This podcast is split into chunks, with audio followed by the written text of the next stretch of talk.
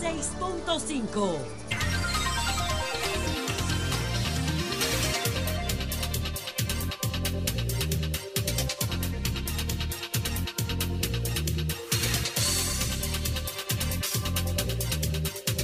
Son las 2.37 minutos aquí en todo el país. Hoy es martes, iniciamos la semana laboral después del Día del Trabajo que se conmemoró ayer, Alejandro.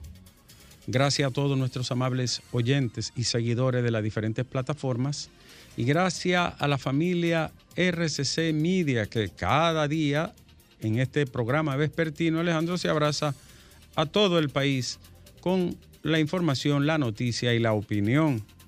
Cada vez nuestro canal de YouTube Sol FM Alejandro crece más, ¿verdad, Lea? Más.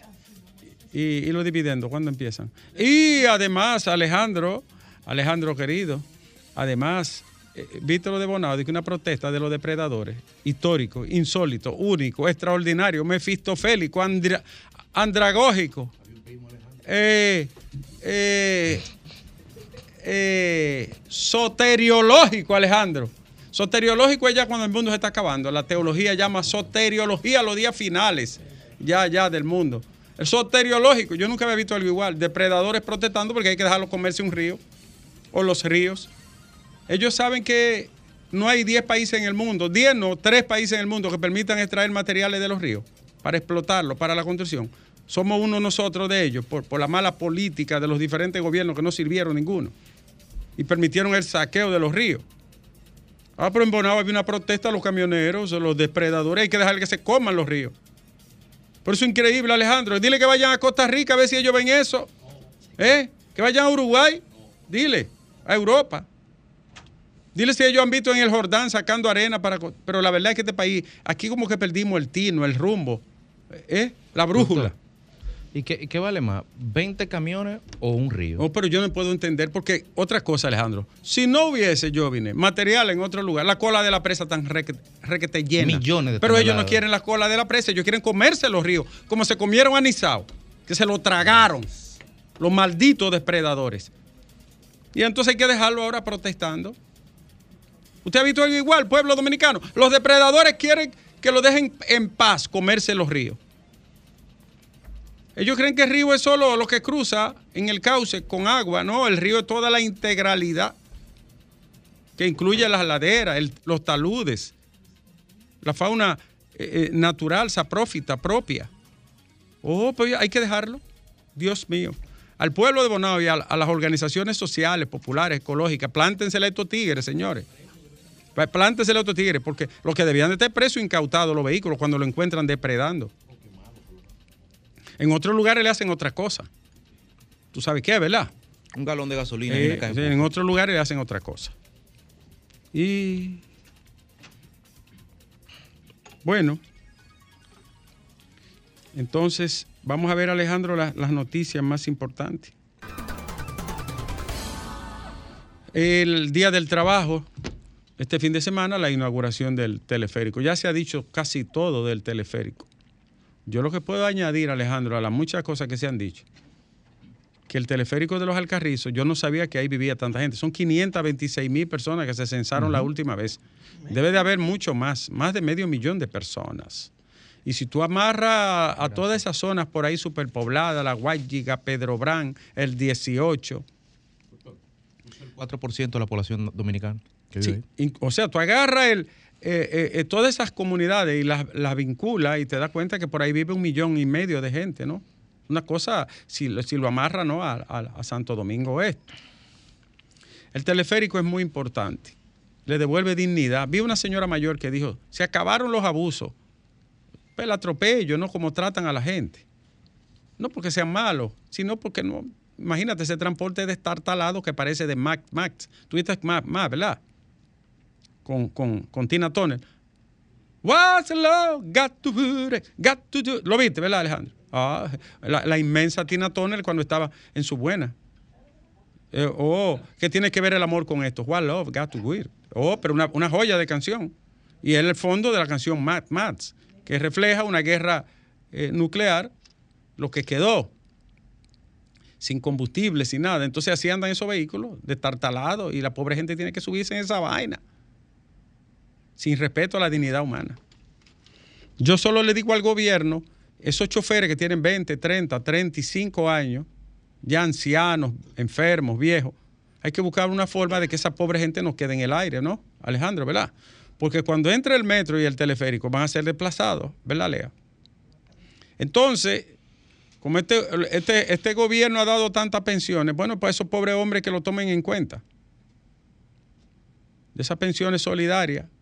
Padres de familia que son de verdad, con cinco y seis hijos. Y gente que está allá incluso enferma. Porque el, trabajo de manejar es uno de los más eh, eh, deteriorantes de la salud, Alejandro. Riñones, columna, vejiga, próstata, intestino, gastritis, mucha, y el estrés y el insomnio. Un palo, el teleférico, sin duda.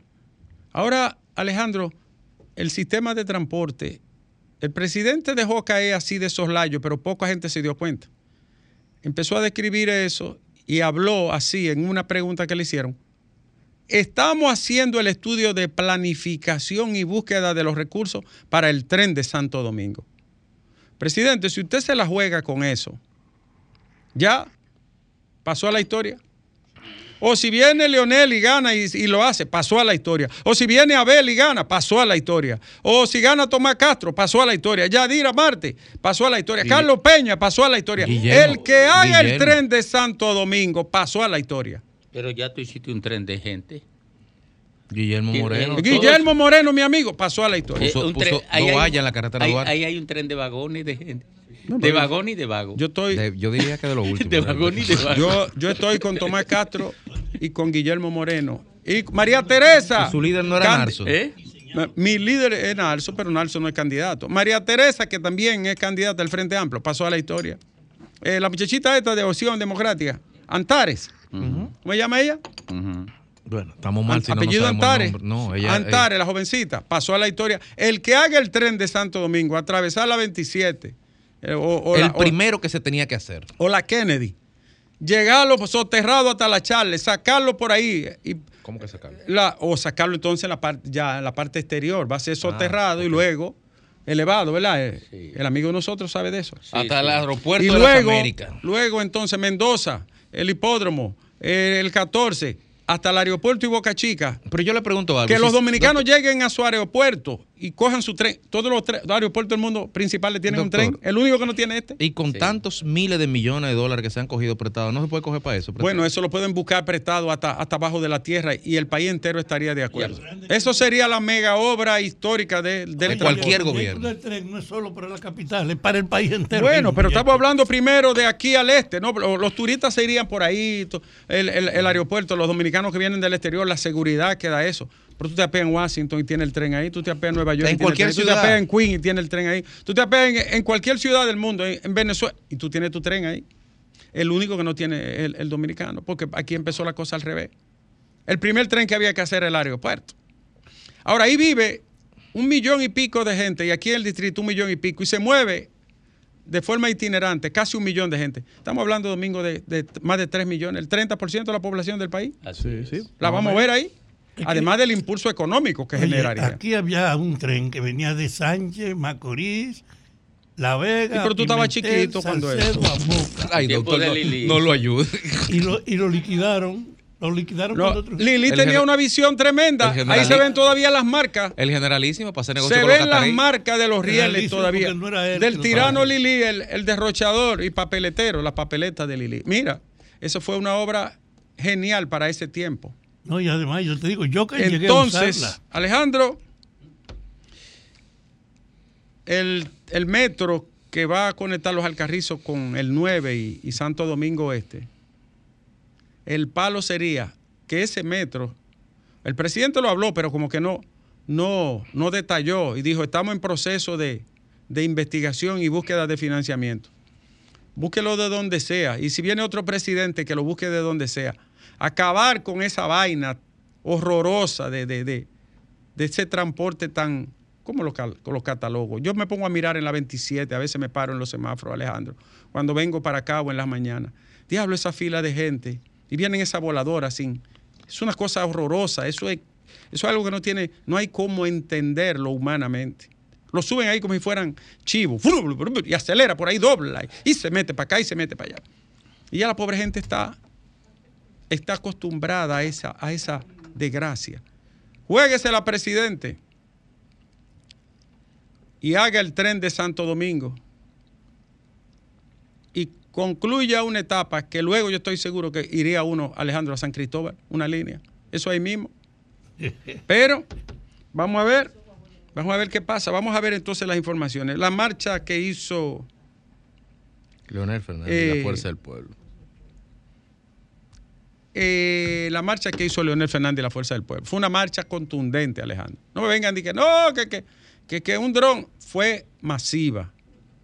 Eh, Fue bien organizada. O sea, se mantuvo bien cohesionada, sin ningún tipo de incidente. Y llegó a, a donde se había propuesto con una gran cantidad de personas. No decenas ni centenas, como dijeron algunos medios. Fueron miles de personas, Alejandro. Fueron miles de personas. Se anotó un punto a su favor Leonel Fernández y su partido, la Fuerza del Pueblo. Fue una gran marcha. Y fue el primero de mayo y fue con eh, figuras y personalidades de la organización y la base de ese partido. En términos sencillos, recibió un gran respaldo. Eso es así, Alejandro. Entonces, eh, ¿qué más le digo? Bueno, Alejandro, hay más noticias porque el tiempo no se detiene. A propósito, mañana sale en un medio hermano una encuesta, ¿no? Sí, sale mañana. Hermano. Medio hermano. Bueno, todos somos hermanos aquí. ¿O ¿Tú tienes tirante contra los otros medios? ¿Tú tienes ¿Cómo algún problema con los medios de comunicación? No. Así es que tú te estás poniendo después que estás en el poder. esta La que inter- el el poder da intolerancia, en ¿recuerdas? este, en este edificio. Bueno, estuvo el presidente aquí inaugurando el programa Al Día, ¿qué se llama, eh, Lea? ¿Dónde estaba diario, Cri- a diario. Cristian Jiménez que lo anunciaron. Eh, Cristian Jiménez, colega y amigo. Y, y Pablo Maquini. Oh, dos hermanos de la comunicación, dos, dos, dos Hay estrellas. más, más amigos tuyos ahí. eh. Hay otros. ¿Y qué? ¿Hay más? Más amigos tuyos ahí. ¿Y qué- ¿Quién más está? O sea, Lea, dime los nombres. Exacto, ese mismo. Julián Eh, Roa. Julián Roa. Oh, amigo de nosotros y hermano. sí, maestro Julián Roa. amigo. Chico, mi hermano Mi José Francisco te- Arias, hermano mío. Brillante todo. ¿Cuál es el Anibelca? Eh, ¿Tú no quieres Anibelca? Que, me- que, que cambiaste el rostro. Ah, es tu hermana, ¿verdad? Entonces, con la, la- la entrevista al presidente de la República, un palo dieron los muchachos de. ¿Cómo que se llama el programa, Lea? A diario, ya lo saben por. ¿Y la emisora es? Sentidos. Oh, excelente. Para iniciar un programa abriendo con, el primer magistrado de la nación. Un éxito, ¿verdad, Alejandro? Lo felicito y le, le auguro éxito. Pero no le auguro a los programas que salieron. Han salido dos programas. Me, me escribió una amiga temprano que el programa Estrella de la Opinión, ahí está un amigo jovencito, comunicador que yo quiero muchísimo. ¿Cómo se llama e- este joven? Jaime. Jaime Rincón. Jaime Rincón. Directo amigo. Un muchacho joven, preparado, bueno, de la nueva generación, lo que nos van a suplantar a todos nosotros. No, a usted. A usted. todos, digo, a ti no, porque por edad, a usted. A mí, a no. mí, a mí, a Fafa y a No, Domingo. Fafa ya está- ya Entonces, Jaime tenía un equipo de jóvenes también preparados y buenos, del siglo XXI. Muy todos. acuciosos. Claro. Noelia Jacín, Sí. Jaime, Jaime Rincón, ¿cómo se llama el otro Euric. jovencito? Eh, Eury Santi, ¿verdad? Entonces el, el programa de ellos no, no sali- no salió, ¿por qué? ¿Qué pasó ahí? Hablen con Antonio, venga, que aquí hay espacio para, para la gente joven. Eh, lo queremos para acá, ¿verdad, Lea? Dice Lea que sí, que tiene la puerta abierta. Y, y, eh, hablen con Antonio, mis hijos, y vengan para, para O que RCC. hablen con usted también. Vengan para... ¿Y conmigo para qué? O para que usted hable con Antonio. Ah, no, pero yo le digo, yo, lo- yo creo en la libertad. y la, creo en y la tolerancia también. La libertad es el derecho que tiene toda persona a ser honrada, hablar, actuar sin hipocresía y a saber que detrás del corazón solo queda la sinceridad y el afecto. José Martí, el inmenso Martí dijo, eso es el derecho que tiene toda persona a ser honrada. Que tú tengas un derecho, que si tú te dobles porque te da la gana, pero, pero que nadie venga a interferir en tu vida. Eso lo dijo el gran Martí. Es más, ¿tú sabes lo que dijo eh, el padre de- del capitalismo, del liberalismo moderno? Adam Smith. Le preguntaron una vez, ¿qué es la libertad? Porque él teorizó mucho sobre las emociones, la libertad. Él era un teórico. Dijo, libertad es la condición de vivir sin miedo, Alejandro. vivir sin temor, eso es la libertad.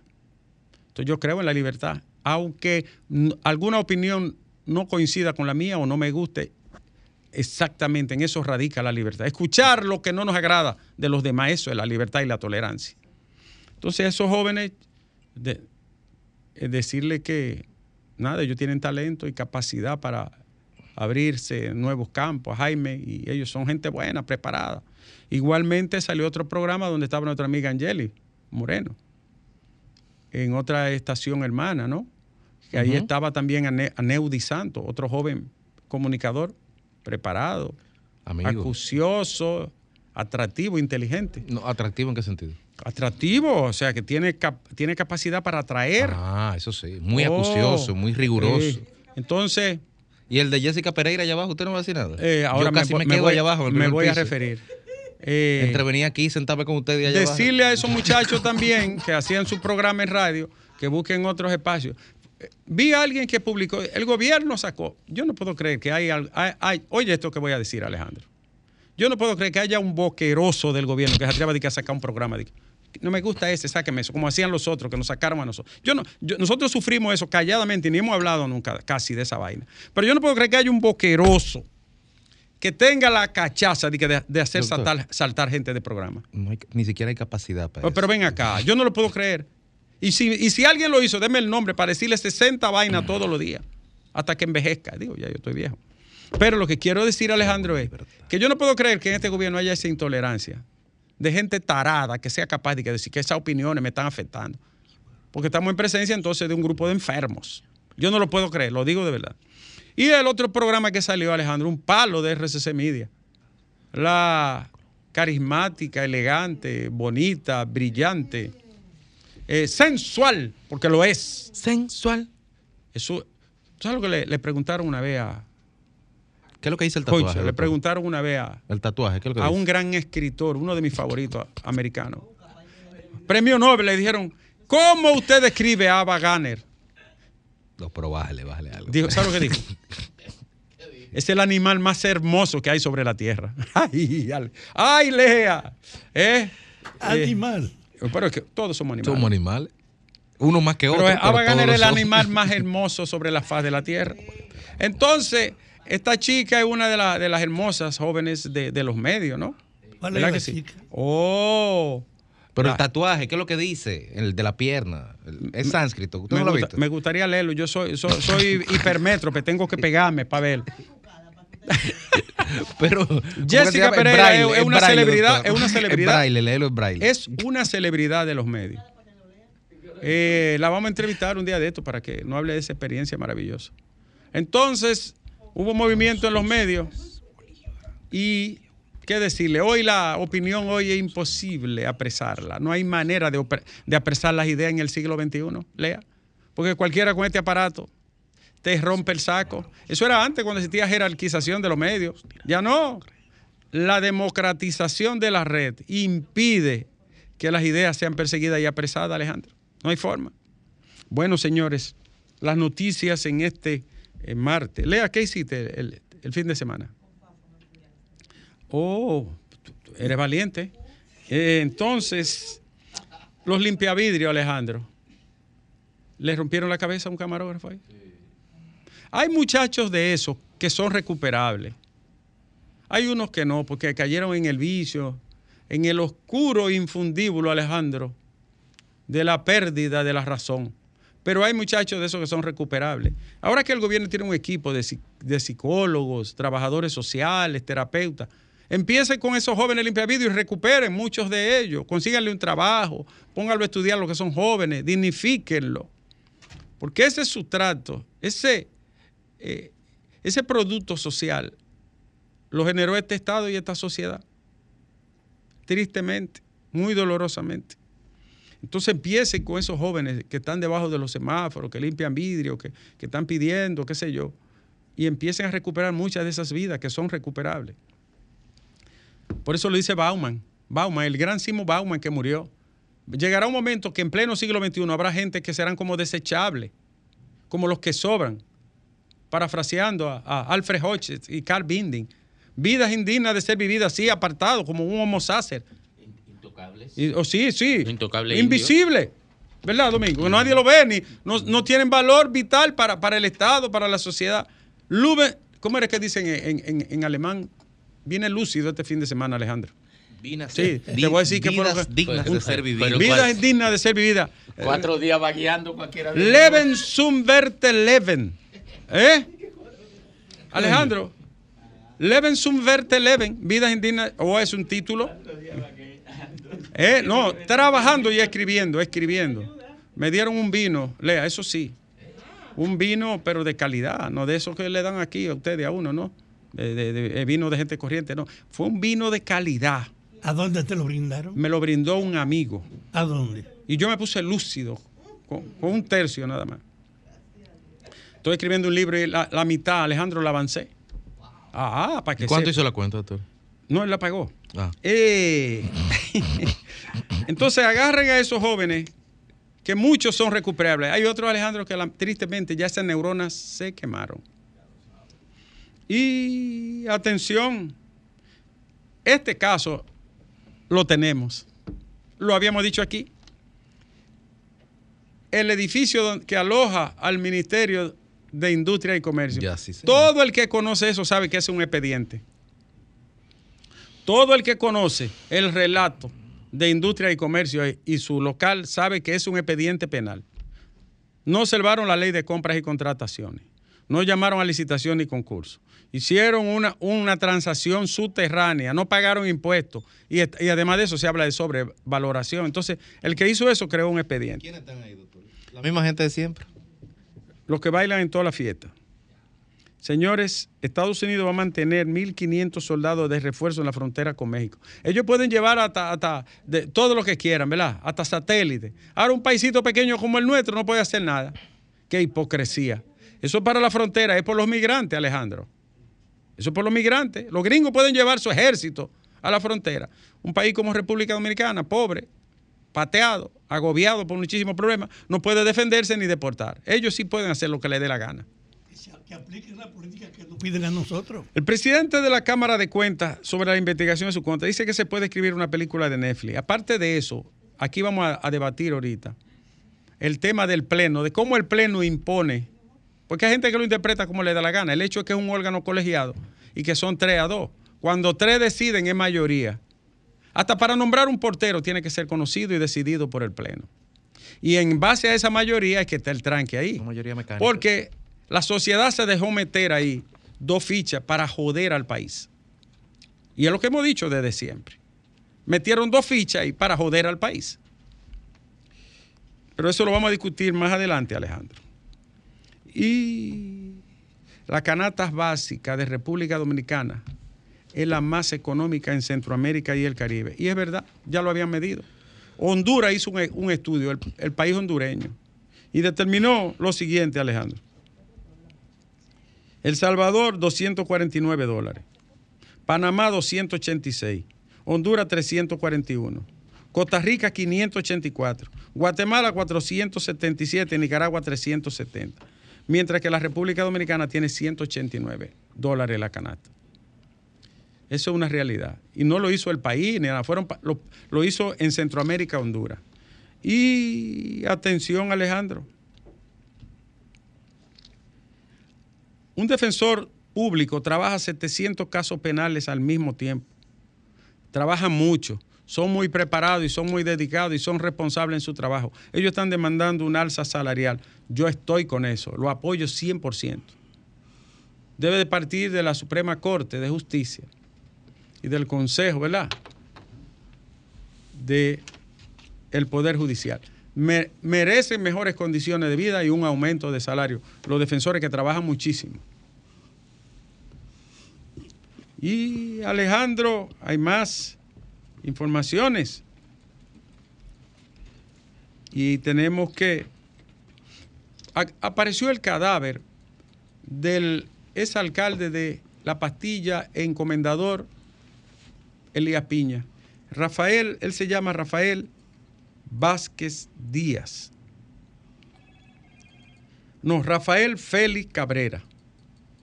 Ese fue el que mató a dos personas y a un infante de seis meses. Parece que se suicidó. Dios perdóname, Señor, porque no está en mi bien juzgar la vida ni justipreciar las acciones de nadie hasta este punto. Pero pocas cosas hacía vivo. Igual que el de Bonao, Alejandro. Quiso quitarse la vida. Él está muerto y no lo sabe. Los dos están muertos y no lo saben. Y el hospital Salvador Begotier recibió la designación de 53 colaboradores, poniendo fin a una crisis de protesta que había allí y resolviendo un problema, además de instalar un aparato de gastro un aparato ¿verdad? de imágenes gastroscópicas.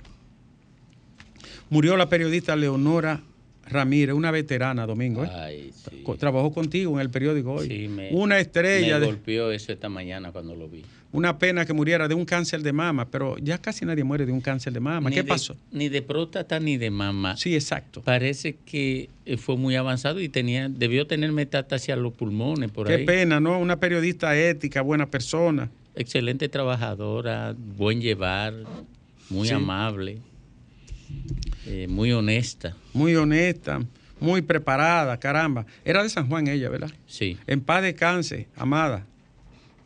Dios te acoja. Por último, Alejandro, eh, bueno, estoy buscando una. Fernando Sí. Tatis.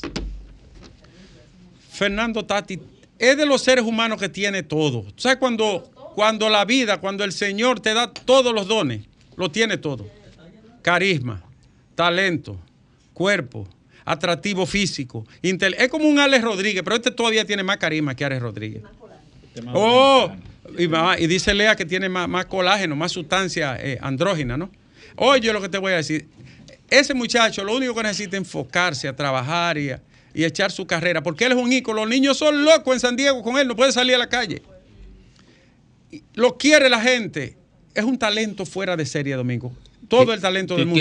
quieres que te diga qué recomendación tú debes hacer? Dime. Su papá es mi amigo, yo lo quiero muchísimo. Oye. Yo, para mí es un ícono su padre. Que su papá, usando la inteligencia que él tiene. Que es bien inteligente, un filósofo. Y- sí, sí, la inteligencia, que lo cuide y que construya un equipo que lo cuiden, que lo protejan, sin limitarle su, el Sí, desarrollo joven, de su ¿verdad? vida. Sí. Sin limitarle el desarrollo, pero que lo cuide, que lo protege, porque es una joya. Una joya. Un talento fuera de lo común, excepción. Desde los tiempos de César Cedeño, aquí no se un jugador con tanto carisma, con tanta estampa. Tati Junior necesita únicamente enfocarse en su carrera y cuidarse. Que lo ayuden, porque es muy joven, Ricardo. Mira, el tema de los jóvenes, ya lo decía Martí, que tú lo, que tú lo, lo estabas citando. Oye, los jóvenes son el principal desafío que tienen los viejos para proteger lo que queremos. Entonces, querido Tatis Junior, Dios, tus, tus padres te dieron todo. Lo único que tú necesitas es moderar las neuronas, Alejandro.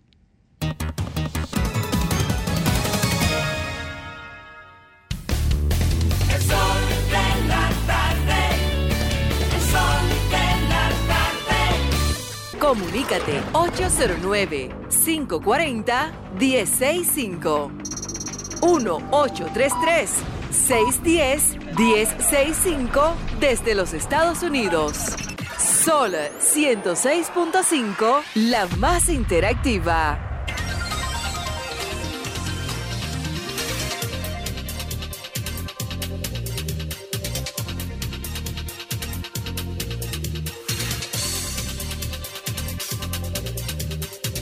Estamos viviendo los tiempos escatológicos, Alejandro. Eh, Los tiempos escatológicos, ya cuando ya no hay, na- es que no queda nada, ya es que el diluvio viene. El Es un diluvio que va a haber eh, esta vez ahora. O va a ser con bomba. Que No, se no, no, es con fuego y con napal. El Señor no va a, en una era digital, no es verdad que el Señor va a venir y que con una agüita. Es fuego lo que viene. Viene un cometa. Es un cometa. Es un cometa. sí. Le va a quitar la cola a un cometa. y, y- y ahí se va a acabar. Pues, pero si tú ves los depredadores protestando, porque lo dejen comerse un río. Sí, en Bonao. Eh, Pero aquí, aquí protestan Y los- los corredores de motores de la Vega. No, no, no, no, no, no, no, no. Ustedes, ustedes no, no están conectados con el extremo. tiempo de la gente. Aquí los que administran puntos de droga han hecho protestas. Bueno, está bien. Algunos son Eh, Guillermo También. Moreno, mi amigo Guillermo Moreno, va a poner, Gracias. va a poner esta tarde, a las 6 de la tarde, para Ninfo de, ¿cómo se llama en economía? Eh, eh, Para Ninfo de para Economía. Ninfo de Economía. Así mismo, sí. Eh, a las 6 de la tarde, este libro de circulación se llama La infame corrupción y su hermana desalmada la impunidad, Guillermo Moreno y Danilo Medina de los casos del PLD. Guillermo, dos textos pone a, a circular. Guillermo Moreno. Este texto, este prólogo lo escribí yo, el de este libro. Si usted- así es que allá estaremos a las 6. Vamos a hablar con la gente. Buenas tardes. Sí, buenas tardes. Adelante, señor. Buenas tardes, bendiciones, doctor Nieves. Doctor Nieves, necesito, tengo una inquietud. La Plaza de la Salud no es semi-privado, o sea, no es Usted, lo- municipal del usted sabe lo mismo que yo sé de la Plaza de la Salud. Ok. Un ¿Cómo patronato recibe muchísimos cuartos del Estado. ok, De hecho, por el ¿y ¿Por qué Estado. no permiten el seguro subsidiado de Senasa? No entiendo. Eh, no permiten El gobierno- el, El, seguro subsi- subsidiado de Senasa. el subsidiado. No, El subsidiado no, Domingo. No, no lo permiten, no lo aceptan. lo que, lo que pasa es, Ah, te- El la- el contributivo, ¿verdad? sí, El contributivo sí, pero el subsidiado no. es el fuerte. lo que es- ahí, hay, ahí hay un tema de, de dilación en el pago. Y por eso no debe Ah, ser, porque porque el el, gobierno invierte muchísimo en, la Plaza de la depende Salud. de que hay- haya una transferencia de dinero neta del Yo le voy a decir algo, hermano. La RS mejor del país es Senasa, ¿o yo? Sí, y la, sí, y claro. la más humana, ¿o yo? Y Sí, por la que hemos peleado así. mucho. Claro. 15 años. Con más razón para que sea aceptable en la Plaza de la 17 Salud. tengo 17 peleando años peleando, porque estuvieron a punto de, de no aprobarlo. Vamos a averiguar eso. Buenas tardes. Aló, Buenas tardes, señor. Nieve, los muchachones. ¿Cómo está? Bendiciones, bendiciones. Amén. Ustedes son buenos, desde la Z lo conozco. Aló, Amén, adelante. eh, de Abinadel, para que se case con la gloria aquí en San Cristóbal, que traiga el metro, para que se case con la gloria ya. Esos cuatro años lo asegura. Atención, bueno, yo vi al senador pidiendo la extensión del metro a San Cristóbal. Franklin, ¿qué se llama? Franklin Rodríguez. Franklin Rodríguez. Buenas tardes. Ricardo, Buenas. tú estás precioso con esa corbata Mi amor, traje eh. Se la regalé yo. Me la trajo Domingo. Sí. Pero ese, ese- ese verde manzana está precioso. Como un pastel, ¿verdad? Un verde pastel. Sí, Te la voy a regalar dice- para tu esposo. Que Está le de dice, moda el ay, yo, yo estoy soltera por ahora. Por Ah, ahora. yo- Por ahora. Es ahí que le quiere ver Yo, en el pecho. yo te tengo tanto aprecio Por que te ahora. consigo hasta el hombre. Tengo un tío ahí No. muy bueno. No se trata Ay, de no, eso, no, ¿no? no, no, no, no. No, yo no voy a servir de enfermera, no. Oye, Ricardo. Dime, querida. Y Melinche, ¿Qué tal? rugió el león. Ay, ay, ay, ay, ay. Fafa está hoy que no quiere ni hablar. Y Diulca no vino. Dice que están nerviosos. Que se queden bien. Un abrazo. Gracias, querida. Fue buena la marcha de la Fuerza del Pueblo, indudablemente. Aló, Buenas tardes, señor. eh, Abinadel, no queremos teleférico, no, metro y la onza, por favor, aquí en San Cristóbal. ¿Estaba? Onza, Sí, onza. Y el metro. Pues mira, el teleférico ayuda muchísimo. En, en esa zona de los Alcarrizos no había otra salida que no fuera el Claro teleférico. que no. Yo entré ahí, ahí. tú no te puedes ni mover ahí adentro. Eso es trechito. Ah, habría que movilizar. Es la menos traumática de todo. oh, buenas tardes. Buenas tardes, Adelante, señor. doctor Nieves. A propósito de que usted lo están piropeando, yo quiero decirle hace unos días Sí, que yo vi una foto que usted subió con su esposa. sí, Su señor. esposa es preciosa. Entonces yo quiero... Mi esposa es hacerle hermosa. una pregunta- Mi esposa es linda. hacerle una pregunta al doctor Guerrero Heredia. Sí. ¿Cómo una mujer tan hermosa, una diosa así? Bueno, eh, ella fue al banco primero. feo como el doctor. Ella, ella fue al banco, eh, miró las cuentas Y y me dijo, dijo sí, acepto. Gracias a usted, querido. Buenas tardes. Buena. Hola. Sí. Buenas. Sí. ¿Cómo está el equipo? Bien, ingeniera, ¿cómo está? Bien, gracias. Gracias por reconocerme. Óyeme, tú mencionabas, ustedes mencionaban eh, la cuestión de, de la inflación, que es mundial, que sé yo, que, que aquí no está tan grande, pero que en este país está entre los primeros cinco países con menos salario, señores, con el salario más bajito. Tú ves que con la cuestión de la pandemia, que, ah, que Estados Unidos también, Estados Unidos a su gente en la pandemia, yo tengo dos hermanos retirados, ciudadanos, le mandaba dinero extra, además de su pensión por la pandemia y aquí eso no pasa. Pero a mi, a mis dos amigos eh, Graeme y el sociólogo, que le presente por ahí, Soy que le mande esa, esa gráfica de, de, de esa, de esa marcha para los francotiradores de la envidia. Saludos a todos. Ellos, ellos en su comentario van a presentar la marcha. Gracias a usted. Cuente con eso. Buenas tardes. Buenas. Buenas tardes. Adelante. Sí, yo tengo un caso, una denuncia con el Seguro Nacional de Salud Senaca. Senasa, ¿qué le pasó? Eh, Senaca eh, está los pacientes de alto costo. eh, ahora los está mandando para para la botica. Hay medicamentos de esos que no los dan en las boticas. Por ejemplo, el caso de mi madre. Mi madre tiene un problema de hipertensión irregular que fue lo que le dañó los riñones. Tiene un trasplante de riñón. Sí. y el SENASA le había estado cubriendo sus medicamentos de la presión, que es lo que controla que el riñón funcione.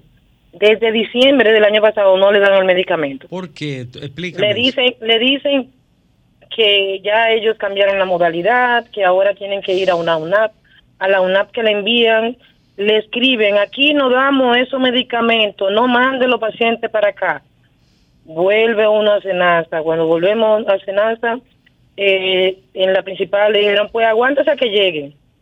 Vamos a otra sucursal, lo sometemos de nuevo. Y la respuesta es la misma, vaya a una UNAP, pero a una UNAP es- específica, donde no hay medicamentos. ¿Usted vive Entonces- aquí en Santo Domingo? Sí, Santo Domingo Oeste. Oeste. Y, y en ninguna de la ONA puede conseguirlo. No, porque no es la que usted quiera, es a la que yo lo A mando. la que ellos mandan. Exacto. Atención, Senasa, resuelvan eso. Eso pone a coger lucha a esos pacientes. Si lo que quieren es que el paciente se termine de morir, es no, fácil. no querrán eso, porque no que ganarán con que muera. pero lo que tam- tienen pero que estamos en mayo, estamos en mayo, y le estoy diciendo que la última vez que le dieron la medicina fue en diciembre. O sea, uno, desde como- diciembre a como mayo. familiar, Eh, uno va metiéndose en problemas, costeando, pero llega un momento en que uno no puede. Claro. Eh, Lea, vamos a comunicarnos con Senasa. Lea está llamando. Vamos a ver qué dice esa gente. Gracias, joven. Lamentamos la situación. Vamos a ver qué dice. Eso es un problema, pero muy serio. Una paciente hipertensa, sin su tratamiento, o infarto y derrame. Claro. Buenas tardes. Buenas Sí. tardes. Buenas, Ricardo. A su orden. Hermano, no debe de haber dos líneas no, de metro, no deben haber diez líneas de metro si Dios lo permite. Y otra cosa, al presidente, que le quite ese peso de encima a ese muchacho a la Cámara de Cuentas. ¡Wow! Qué fuerte lo sentí esa declaración de ese muchacho. Presidente, quítele ese peso de encima. Bueno, sería el Senado en este caso. Gracias a usted. Buenas tardes. Aló. Abinader, el turismo de, de, de Pedernales, de Pégalo, que, que hagan muchos hoteles, para que haya mucho trabajo, para que te cases con la gloria, para que asegure los cuatro años. Bien, Pedernales necesita, no solo Pedernales, toda esa subregión hay que desarrollarla. Esa es la zona más pobre del país y una de las más pobres de la región. Es una zona sumamente deprimida. Ahora tiene que ser de acuerdo a la ley. No somos terroristas, eh, Alejandro, ¿verdad que no? Atención, Dionis Sánchez. No somos terroristas. Queremos que se haga con arreglo a la ley y defendiendo el patrimonio del país. Este es el sol de la tarde, diga usted. No, usted. Buenas tardes. Sí, buena. A esas mujeres que están dañando el país en la Cámara de Cuentas, yo quiero que la Procuraduría, cuando le eche mano a esa gente, que manda tú a esas mujeres para najar yo hombre. Eh, Como que no entendimos. eh, muy cruel, muy cruel. Ricardo, Ricardo, hay una información. Adelante. Atención, Fellito, nos informa producción que hay un derrame de agua fuerte en la 30 de mayo. En la 30 de en mayo. La- en, el, inter- en el área de Metaldón. Hay una en el malecón. parece. Un derroche de agua. Tienen que mandar una unidad a reparar eso por dos razones. Una, el derroche del agua, que no, que no se compadece con la realidad. Y segundo, que se arma ahí una situación de un charco inmenso de agua. En estos momentos está un derrame de agua. Parece que ahí se rompió alguna tubería. Algo se rompió ahí, seguro. y- Atención a la CAS, Fellito. Fellito, que ha hecho buen trabajo, Fellito, ¿eh? Mi Sí. primo, ¿Se ha mi fajado? primo, Fellito. ¿Es de la familia? Claro. Todos los que También, tienen primo cuartos son familia tuya. Yo nu- nunca me dice, fulano es de... El barbú es primo tuyo. No, no, Alejandro, ¿qué hombre es este? ¿Eh? El barbú es primo tuyo. Buenas tardes. Es mi primo, para que sepa. Ay, Buenas. Sí, bueno. Adelante, señor. Francisco de Villamella. Adelante, Francisco. Yo quiero, yo quiero saber si alguien tiene la información. ¿Quién es que está asesorando a Robertico con relación a cuando la gente no tiene dinero y consigue un dinero que no es de él y empieza a repartirlo? Porque no no comprendo por qué esa inversión en la 42 y que de 32 millones de pesos en, un- en, cuaren- en dos- menos de 200 metros de calle. ¿Pero qué, qué Eso- se va a hacer, ¿Qué se va a hacer ahí, señor? No sé, eso fue un planteamiento que él dijo. que iba a ver qué se va a hacer. Yo no conozco el proyecto. Pero es que no va- eso, eso es lo que hay que desbaratarlo, es todo eso lo que hay que desbaratarlo. No conozco el proyecto, honestamente. Le, le prometo averiguarlo porque debería de saber. Le prometo averiguarlo.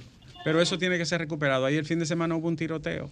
Y a cada rato hay un tiroteo. Eso hay que recuperarlo. Eso nada más no es teteo y música. Ahí también hay una expresión de violencia muy, pero muy supina ahí en esa zona. Muy delicado. Vamos a recibir esta última, ¿verdad, Yo-? Buenas tardes. Buenas tardes. Adelante. ¿Cómo está Nieve? Oh, mi amor, dime. ¿cómo está Villamella? La dura. Estamos bien, gracias a Dios, trabajando. ¿Cómo va marchando Carlos Guzmán? Bueno, ¿qué te digo? Bueno. Carlos Guzmán, según la institución, ¿verdad? Sí. En el ayuntamiento, vemos que él está trabajando con la acera, los contenes, que es lo que tienen que ver los ayuntamientos, porque los asfaltos es obra pública, pero gracias a Dios, aquí en el parque Mirador Norte y la Jacobo, ya obra pública vino y trabajó. Faltan los barrios que termine como Guaricano, Sabana Perdida y el Metro. Y quiero pedirle al presidente de la República Dominicana Pídele. que por favor siga todos los metros. Adela- Metro en la capital querida. entera. Alejandro, antes de irme, Altagracia Salazar sobrevoló y grabó el drama de los haitises. Presidente, es verdad que cuando usted llegó eso estaba ahí y ese problema no lo creó ni lo dejó crear su gobierno, es verdad. Y es verdad que es un problema viejo y que es complejo. Pero los haitises constituyen el reservorio de agua más importante de esta región del Caribe, insular. Eso está lleno de haitianos y dominicanos que han llevado haitianos a sembrar, a tumbar y a quemar, sobre todo para sembrar yautía, por la zona de Pilancón. Eso está arrasado. Yo no estoy diciendo que maltraten a nadie, que atropellen a nadie, pero esa gente hay que sacarlo de ahí. Los haitises es un patrimonio del pueblo dominicano para toda la vida mientras dure la vida sobre la tierra. Eso hay que resolverlo. Hay que sacarlo. A los haitianos mandarlo para su país, porque yo estoy seguro que no tienen un papelito encima. Y a los dominicanos que están haciendo daño, a los que tienen poder, someterlo a la justicia. Y a los que son vulnerables y débiles, buscarles alternativas para que puedan sobrevivir. Pero no se puede dejar en manos de esa depredación el Parque Nacional Los Haitises, que además es un atractivo ecológico, es un santuario de agua, es un reservorio de agua dulce, es una belleza única y es un patrimonio de todos los dominicanos no permita que destruyan los haitíes. Que nadie ha podido con eso, porque nadie se ha dispuesto. Yo espero que haya una respuesta sobre los haitíes. En cuanto a los camioneros que quieren que le dejen los ríos, protestando porque quieren que lo dejen sacar arena. Ah, ¿Sabes cuál es la respuesta, Alejandro?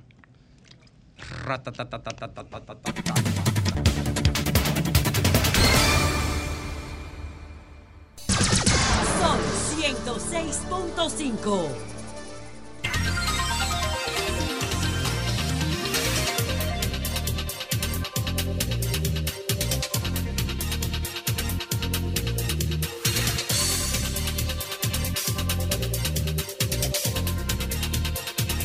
Retornamos aquí al sol de la tarde disfrutando de la presencia de Ricardo Nieves con su corbata que está golpeando. Hasta los hombres, mira. El programa entero. Ya prometió que estará el programa entero hasta. Eh, hasta el gracias a mi regalo. Por color manzana. Sí. Hasta Lenchi le, Lenchi le tiene otra mirada a la corbata. Mi, mi amigo Nayes Sansur. No, el verde está de moda, definitivamente. Oye, Nayes Sansur. Sí. Te dieron una patada ahí. La Está de moda, metieron el- la, el, el- está de moda. el- el elogio. Está de moda, Eh, Sí, está bien. Sí. Ok, pero hasta mi amigo Nayes Sansur. ¿Qué dijo Nayes? No, que tiene una corbata bonita, que me dijo debes regalarme una también a mí de esa. Dile- Digo yo, va, Dile que yo le voy a decir. decir dónde se compró. ¿Y cómo tú vas a decir fui yo que la compré? Mira, Domingo, eh, tengo información desde Bonao, la zona de la autopista Duarte, que los camioneros que están asociados para depredar los ríos han puesto una fila bastante larga que obstaculiza el tránsito. ¿Cómo es? ¿Ahora? Sí. O sea, ellos creen que porque metan presión y esto, si el gobierno cede ese chantaje, nos jodimos. Hay que entregarle los O sea, ríos para que se los están, coman. ellos están vulnerando el derecho a tránsito de ¿Dónde, toda la dónde? población que transita sí, por la está carretera en, Duarte. en una de, la- de los carriles de la autopista, entorpeciendo el tránsito. ¿Y el ejército para qué sirve? No sé, pero yo le voy a decir lo siguiente: pueden hacer lo que les dé la gana, lo que no pueden entregarle los ríos. Depredadores del demonio. Y siempre, cada vez que ocurre esto, recurren a ese tipo Pero, de. pero de Ricardo, eh, cuando, lo, cuando enderezamos la la atención del tema hacia el camionero, creo que solo estamos agarrando una punta de los responsables.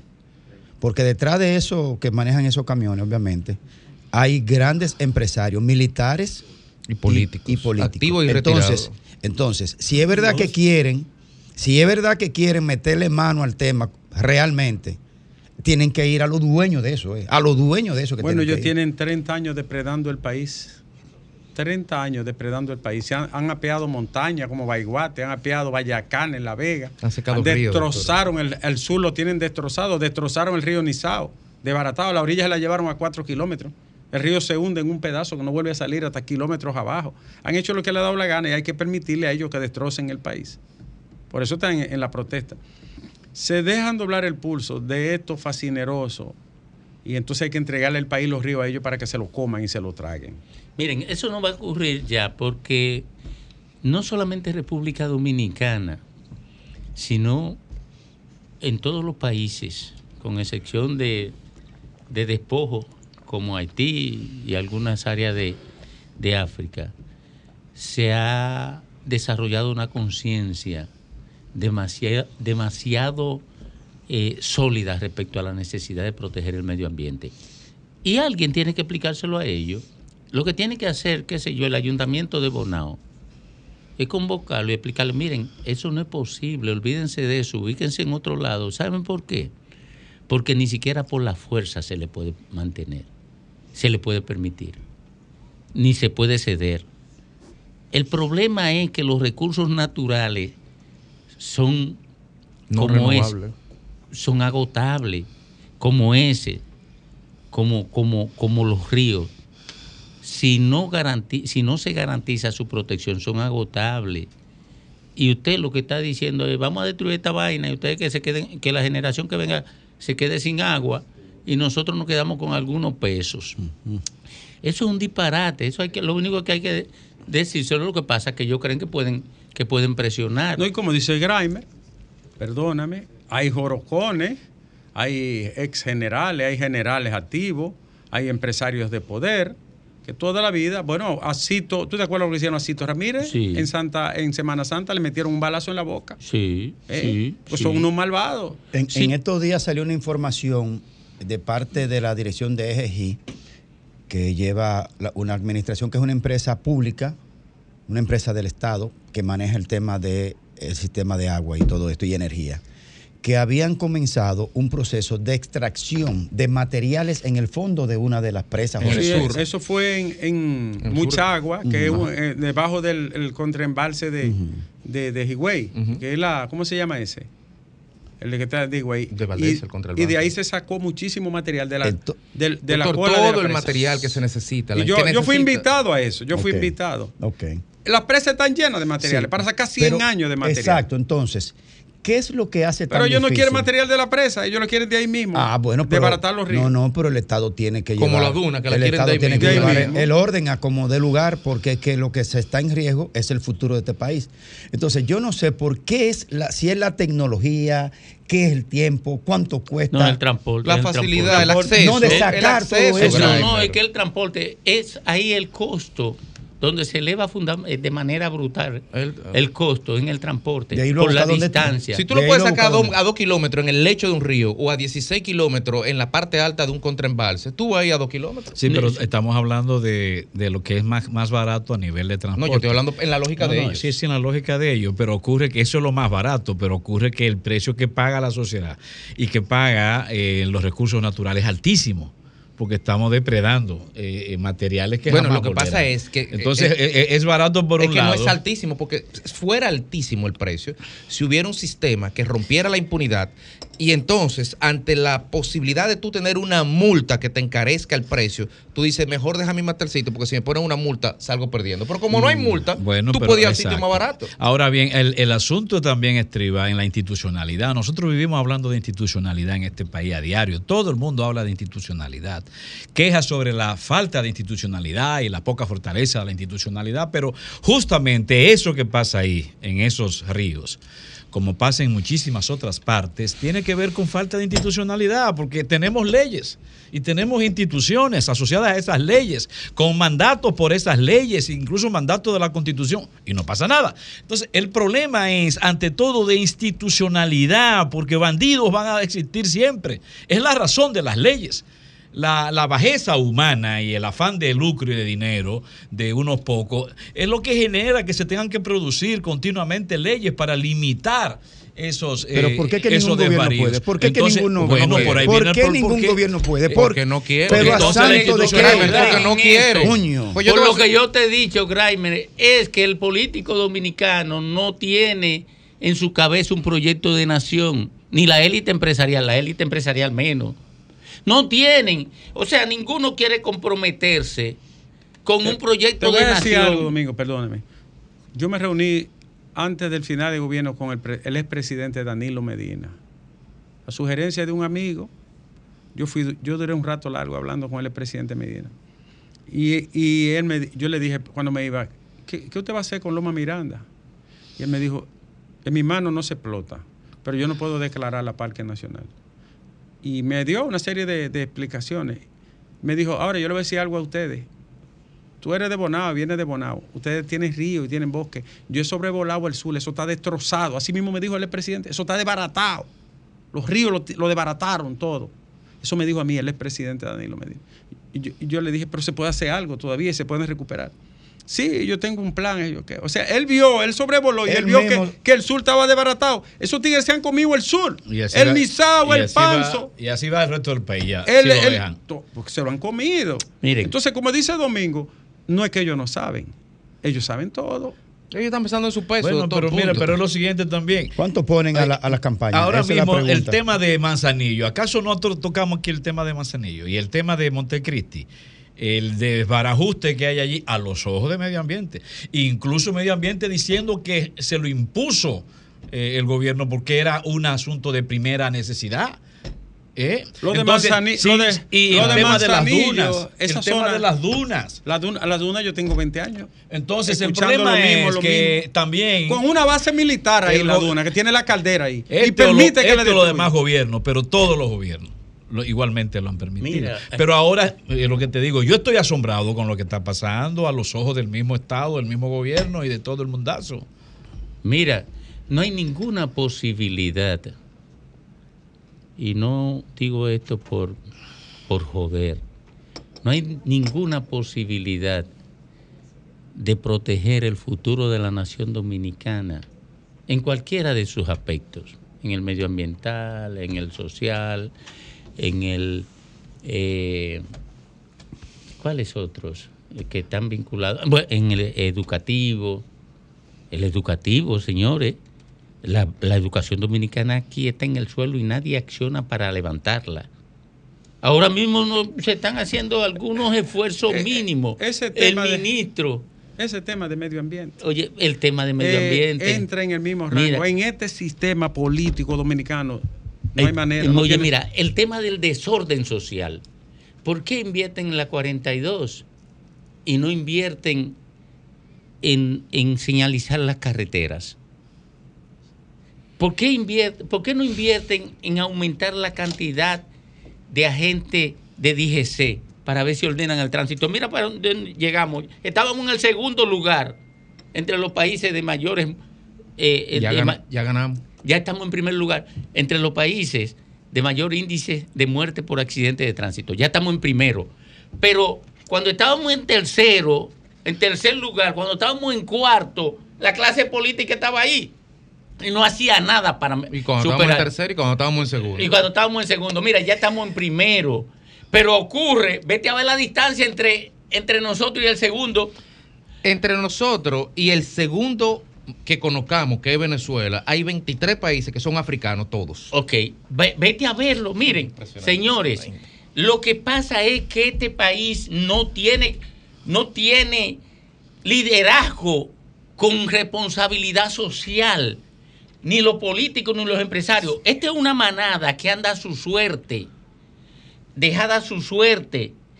Y yo sostengo, y por eso estoy en medio de comunicación todavía, si no me largara a proteger mi salud y a prolongar la vida, que la única posibilidad que tiene la sociedad dominicana es la presión que ejerzan los medios de comunicación a partir de gente comprometidas con la sociedad. Yo digo, por ejemplo, si el presidente de la República hubiese querido tener como tema prioritario el problema ambiental, busca una de las figuras clave, conocedoras, técnicos, que tienen la vida entera en esto.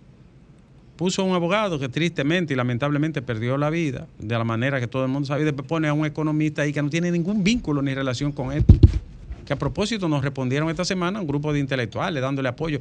El problema no es que ustedes le den apoyo, es que él cumpla con la ley y con la constitución de la República. No, que los tus amigos, fulano y fulano, gente de que prestante. y vaina.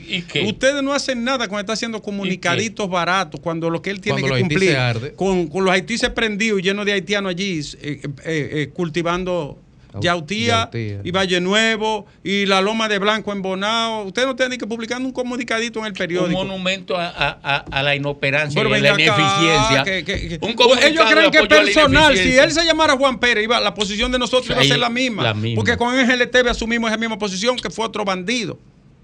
Que hizo un desastre ahí. Entonces no me vengan con esa vaina de que publicando de apoyo. Y hubo uno que dijo que el chantajismo periodístico. ¿Y qué chantajismo? Yo, yo sé- yo no sé qué tipo de chantaje Yo se sé, refiere. ¿pa- para qué? Pero ellos no hacen nada con publicar diga, comunicadito de apoyo barato. Cuando él tiene la constitución de la República y la ley 6400 ahí no la aplica. Que es lo que nosotros pedimos. Yo no estoy pidiendo otra cosa.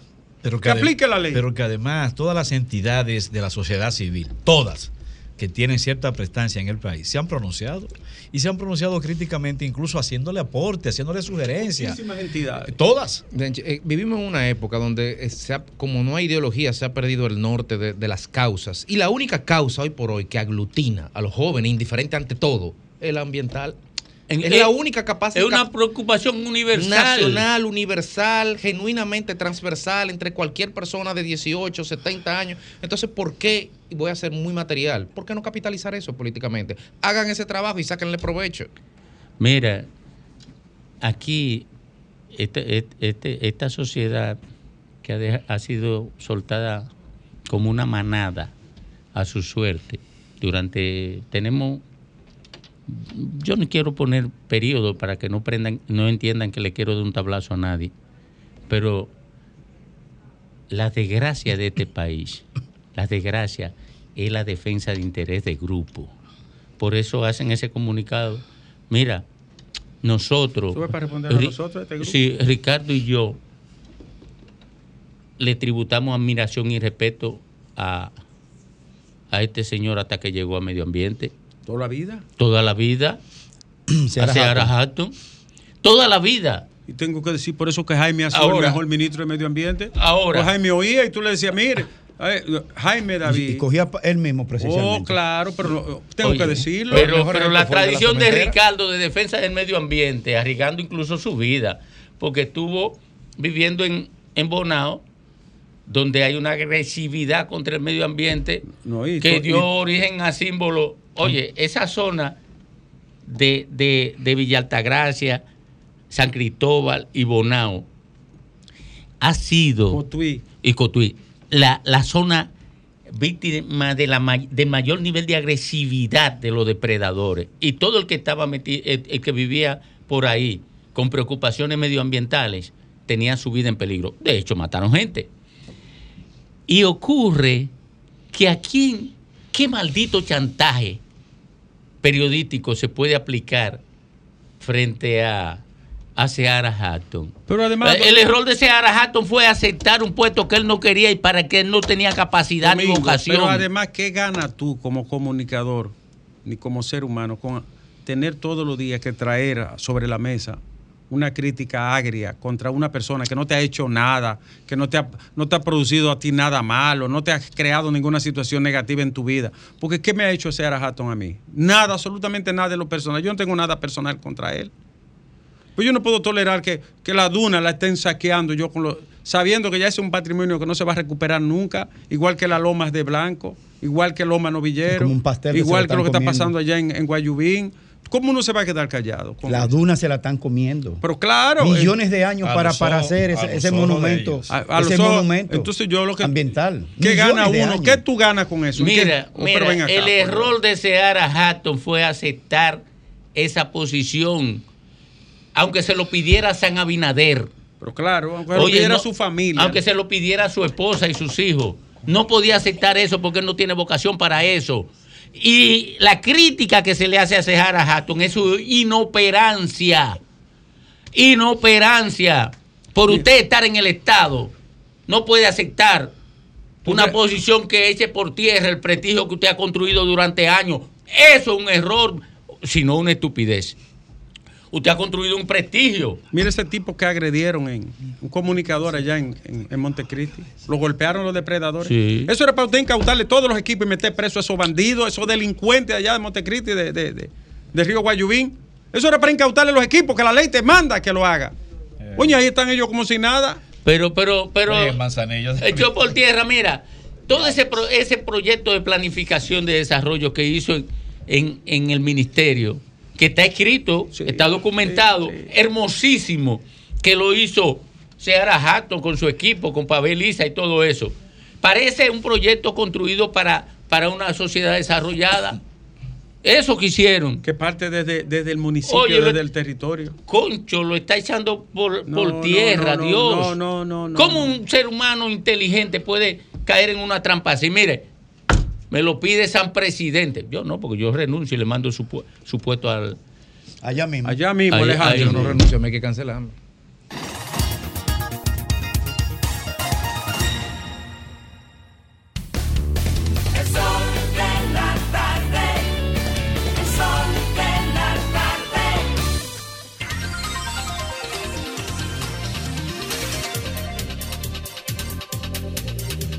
Atención es de este, atención es de este.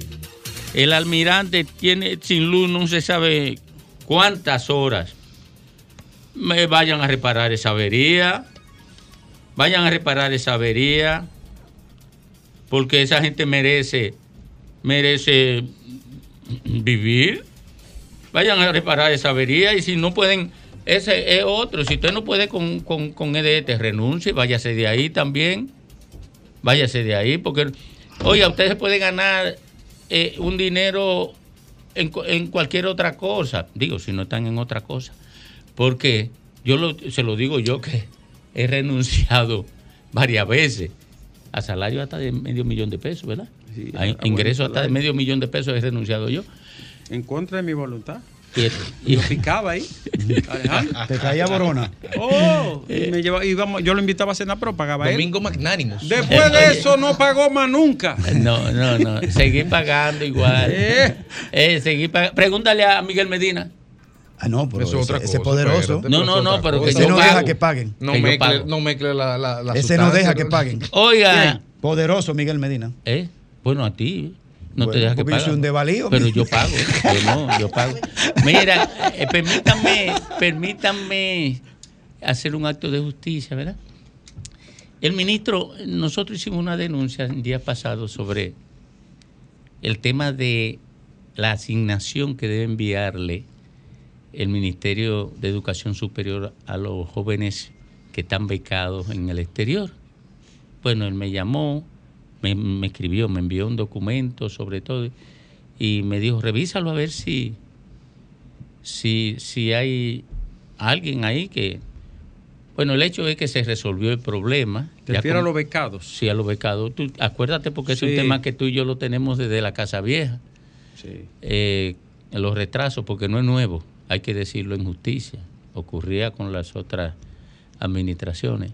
Pero hay que resolverlo porque usted no puede mandar a un estudiante a hacer un doctorado pasando hambre, porque en, en ningún país del mundo eso puede ocurrir.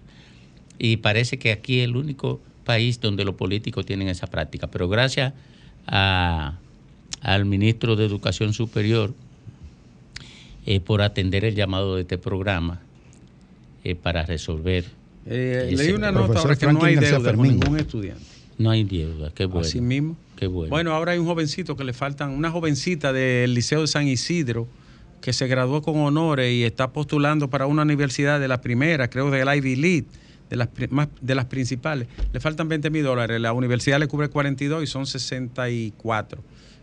Yo pienso que el gobierno, cada vez que aparece un estudiante brillante así, debe darle ese dinero de una vez Y- sin pensar. como lo hacen en Puerto Rico. ¿tú Ah, sabes? sí, de una vez. En Puerto Rico es, es- es un- es un- Que eso se lo beben los funcionarios de vino, esa una, vaina. ¿eh? una, una cuasi nación quebrada. Quebrada. Pero aparece un joven, eh, un niño, con condiciones especiales y el Estado le da seguimiento. La escuela lo reporta a un departamento y ese departamento se encarga de darle seguimiento para que ese muchacho no le falte Con nada. Los que tienen Ya. condiciones extraordinarias de, Y- de- de conocimiento. No tienen, no tienen que pedirlo, no tiene que ir la madre. ya, le- lo tiene ahí garantizado. Pero así es el sistema del scouting que hacen, que se lo descubren desde que están en el- en- antes del bachillerato y tienen todo garantizado. No hay que dejarlo que llegue y que a pedirte una bequita. Selección natural Oh, pero se lo propusimos tú y yo a, un- a dos ministros. Pero y el, debiera- el último nos mandó a, a, a Frei Tusa. Mira, debiera haber un fondo. Pero que un fondo existe para países. promoción del talento estudiantil. Un fondo. Para promoción del talento. Promoción del talento estudiantil. No ya a nivel universitario. Porque a nivel universitario, el país tiene lo que nunca tuvo, que es el fondo para la promoción de maestrías y doctorados fuera del país e incluso en el país. Y ahí se meten miles de millones. Se han metido miles de millones claro. de pesos con fondos estatales. De igual manera, eh, el tema de los fondos de investigación. El país invierte miles de millones de pesos en fondos de investigación. No sé CIT. finalmente qué pasa con fondos CIT. De igual forma, puede tener un fondo de promoción estudiantil, Pero- un pero- fondo para los talentos y darle el seguimiento debido y la promoción de vida. Ya, yo, eh, eh, pero, pero Lenchi, es que, es que si ni siquiera existe una institución para eso.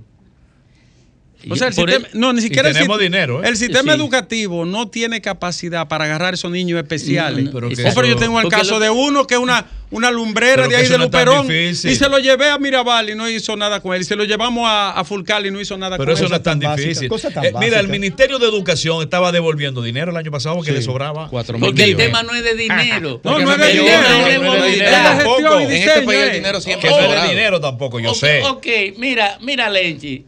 Tú sabes lo que es que le falten dos mil dólares a un muchacho para comer. Viviendo fuera. Son 100 mil- 112 mil pesos. Dos mil dólares, 112 mil pesos para comer. Y, y hayan derroches incalculables en un solo proyectito. Oye, en, un, en cualquier proyecto de cualquier institución en- hay derroche incalculable de miles de millones de pesos para mencionar. No, es una cosa que da Oye, pena. pero- no, me, no, me, no me acuerde de eso. Yo solicité una beca para un hijo mío. Va, tenemos que hacer la pausa. Mira, yo solicité una beca una vez. Brillante el chico. Y me dijeron, te vamos a dar un 40%. Cuando yo veía hijos de ricos, se la daban entera. eh, se la daban ¿Sabes lo que entera. yo hice? Váyase a la porra y busqué un préstamo que todavía lo estoy pagando. Un, un chico brillante. Sí, yo lo conozco, no me presente los hijos Oh, tuyos, que yo lo Dios. conozco. Y yo dije, y yo dentro de mí digo, eso es a mí. Imagínate a esos pobres infelices. Oh, oh. Di que dándome un 40%. Pero, pero, pero. Dios- mío. Y, te- y- y los hijos de los ricos y de los funcionarios se iban con, con su beca. Y el muchachito yo, se fue para Europa con un préstamo en, el- en un banco y todavía estoy pagándolo. Y eso digo yo, pero eso es a mí que me conocen. Entonces, imagínate a todos esos pobres infelices que, que tienen hijos que son buenos y no, puede nadie hablar por ellos. No, hombre, usted es un sistema que no sirve. Vamos a decir la verdad, carajo.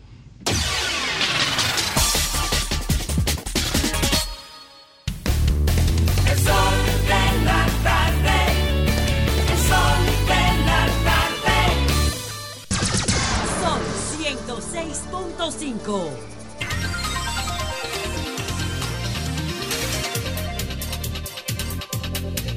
Tres minutos superan las cuatro de la tarde aquí en el sol del país, en el sol de la tarde.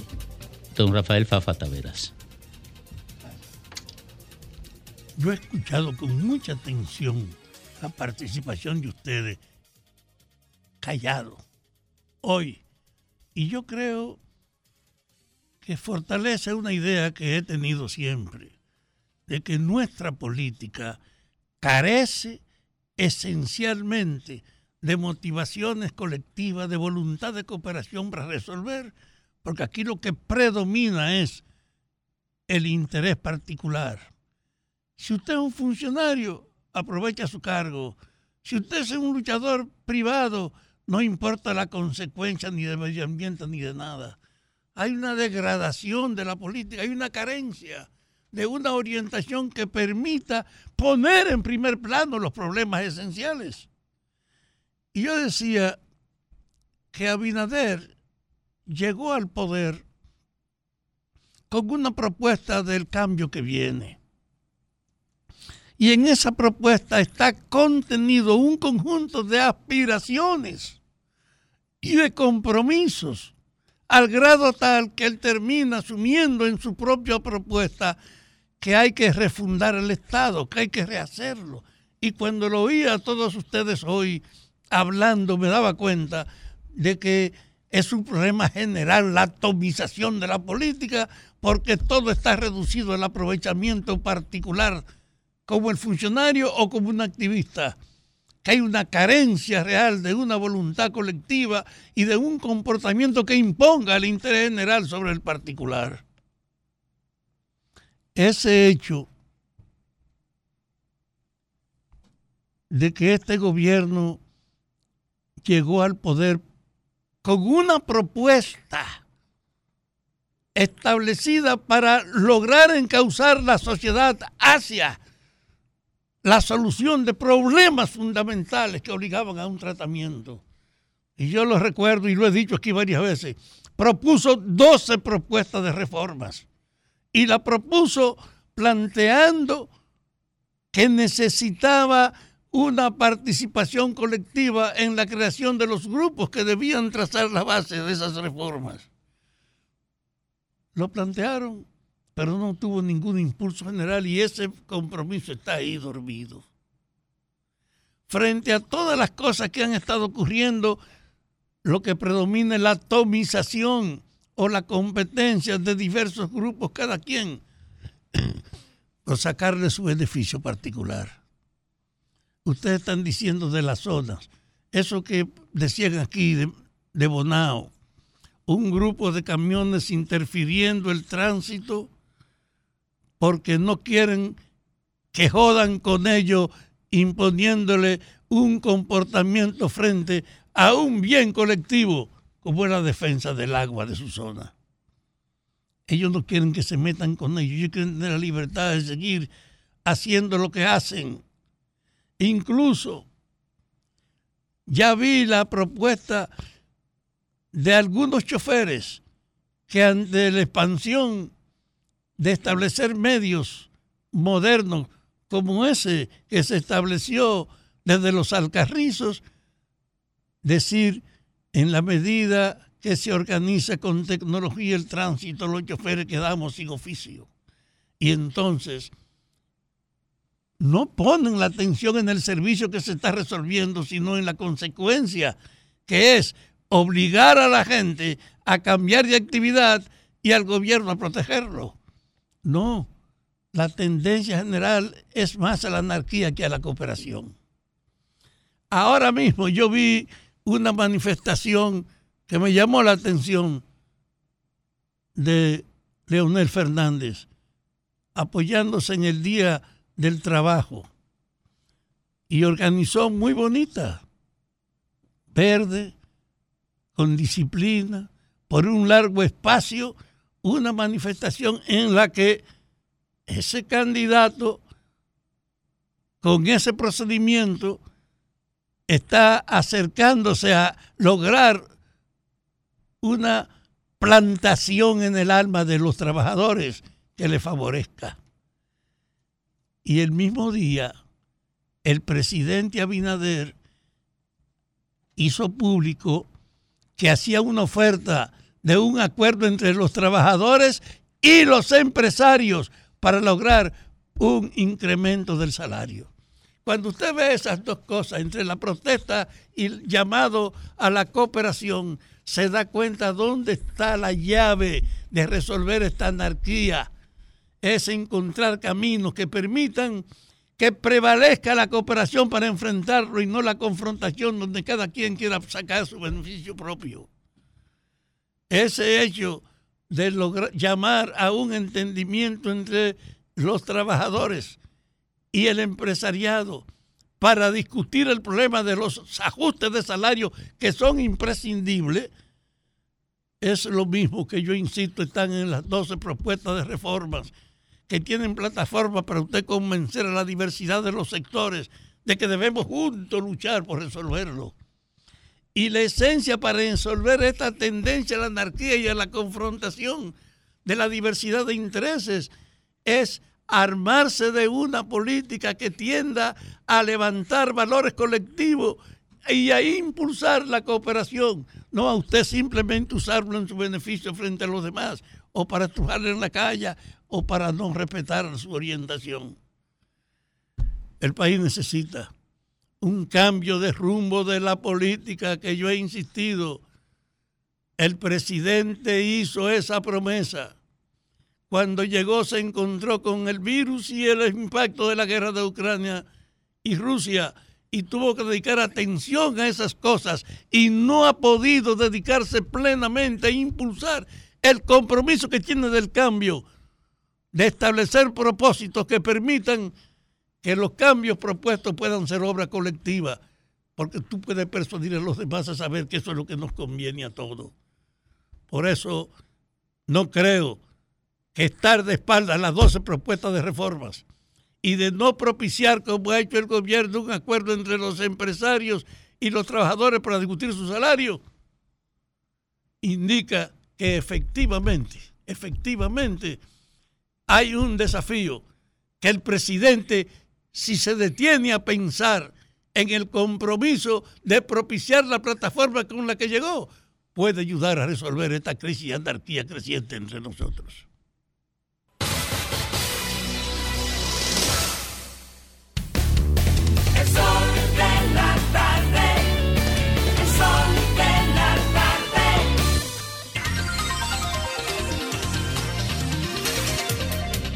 Bueno, son las 4.12 minutos aquí en el sol del país, en el sol de la tarde, este lunes cimarrón.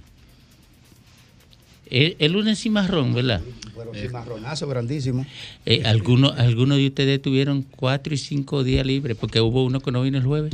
Algunos no, yo solamente. no, yo pensé en mis compañeros para que vean. No, no, yo me puse a revisar donde yo estaba el viernes. Digo, ah, no, pero No, el aquí viernes yo mismo. no, no ta- estaba en un lugar que no hay señal. No, no, no, no, yo sé, Ah, yo abajo- sé. Era bajo la tierra que estaba. Yo, yo sé, yo sé. No había señal. Eh, No, yo sé, yo sé, yo sé. Eh, No, no había señal. eh, Pero la había zona eco, eco, eco, eco. No, porque No, no, está no, bien. ustedes se dan cuenta porque hay unos gallos que se escuchan. una- No, está bien. Pero yo creía que el único que se había ido el fin de semana largo era tú, pero Alejandro, había dile, otro dile, que. dile dónde quedan los bleos, dile. Ricardo, yo creía. Ahí sí es verdad, no hay señal. Ah, no hay, no hay señal. Oye, yo creía que Ricardo, que tiene una carga académica y de conferencia y de toda esa y de, y de los trabajos en los medios de comunicación Pica, el hombre pica, pica, sí. se, se había ido. El sol de- es que es chiquito. Se había ido de fin de semana Eso es casi personal. Oye, se había ido. Ya yo tengo acción en casi personal. Oye, se había ido de fin de semana largo, pero hubo otro que se fue de fin de semana extra largo. No, pero ese es un productor. Este es un productor. Ay. Sí, tiene, tiene cuarto. Ahí hay cuarto. Él hace esto por hobby. ¿eh? Vamos a mandarle. Todos los que estamos aquí es por arroz y habichuela, menos él. Menos.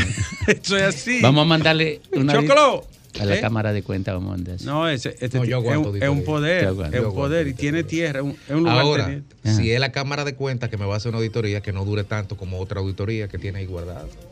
Ahí hay lío. Ay, ay. Ay, a ay, propósito de la Cámara de Cuentas, la comparecencia del presidente de la Cámara de Cuentas en el programa del día con nuestra colega estimada Edith Feble. Domingo, cuando él dice, el Pleno decide todo, yo soy un reo, un preso, Preso de confianza. Del, del reo. Tengo que firmarlo. E incluso ha sido la vez que ha habido más votos disidentes en toda la historia de la Cámara de Cuentas. Dos votos disidentes permanentemente contra determinadas decisiones. La- mucha gente ve eso y no entiende qué es lo que pasa. Nosotros lo explicamos mucho al principio y decíamos qué había ahí y cuáles eran la, la- las disyuntivas que se presentaban en la Cámara de Cuentas. Señores, la cámara de, una Cámara de Cuentas funcional que haga su trabajo es una espada frente al bandidaje de la administración pública a través del tiempo. ¿Qué ocurrió en la conformación de la Cámara de Cuentas? Que metieron dos fichas. No, no sé. o sea, el partido gobernante dijo yo no quiero eh, controlar esto, tener mayoría, como hacía el PLD, y metieron dos fichas. Y eso ha generado un ambiente de confrontación permanente. Ustedes saben qué es lo que quiere alguna gente que está ahí dentro. Que las auditorías que el mismo presidente de la Cámara de Cuentas en su momento admitió que eran maquilladas, más de 12. Fue Álvarez, Hugo Álvarez, que admitió que se maquillaron las encuestas. Y que luego se determinó y se pudo establecer cuáles eran, varias de ellas. Pues hay gente ahí que quiere que esas encuestas, que esas, perdón, que esas auditorías maquilladas sean asumidas. E- Ese mismo se señor reveló en una ocasión descaradamente que hubo una gente que además de ofrecerle canonjía y Le ofreció reloj, ¿verdad? un reloj Rolex. Rolex super carísimo Era así. y él fue tan descarado que usted un funcionario público para la transparencia pública que hace esa denuncia y no fue capaz de encauzar un expediente por Eso- soborno Entonces, él mismo Así es. Yo Oh, recuerdo, eso pero Dios fui yo que lo entrevisté, junto Oh, con Rosa, pero que lo Dios entrevistamos en la televisión. Ahora, doctor, en ingeniería hay un tema que se llama falla de origen, que es que cuando en un punto de la cadena de producción, en ese punto, por ejemplo, producción de carro, ahí todo lo que salgan de ese punto sale con una fallita en la cremallera, por decir una cosa. Y todo el que sale de para adelante sale con esa fallita, que al final va. La falla de origen de la Cámara de Cuentas parece que tiene décadas dando el mismo fallo. Porque no es posible que una cámara, tras otra cámara, tras otra cámara, den problemas que haya que pulsarlo a patada, hacer un juicio y sacarlo. Pero que el error Por no lo mismo, o sea, el mismo fallo de toda la Cámara de Cuentas. dónde está el fallo? Y yo, Créeme. en el sistema político. En el Congreso que lo elige. Eh, pero eso no es político.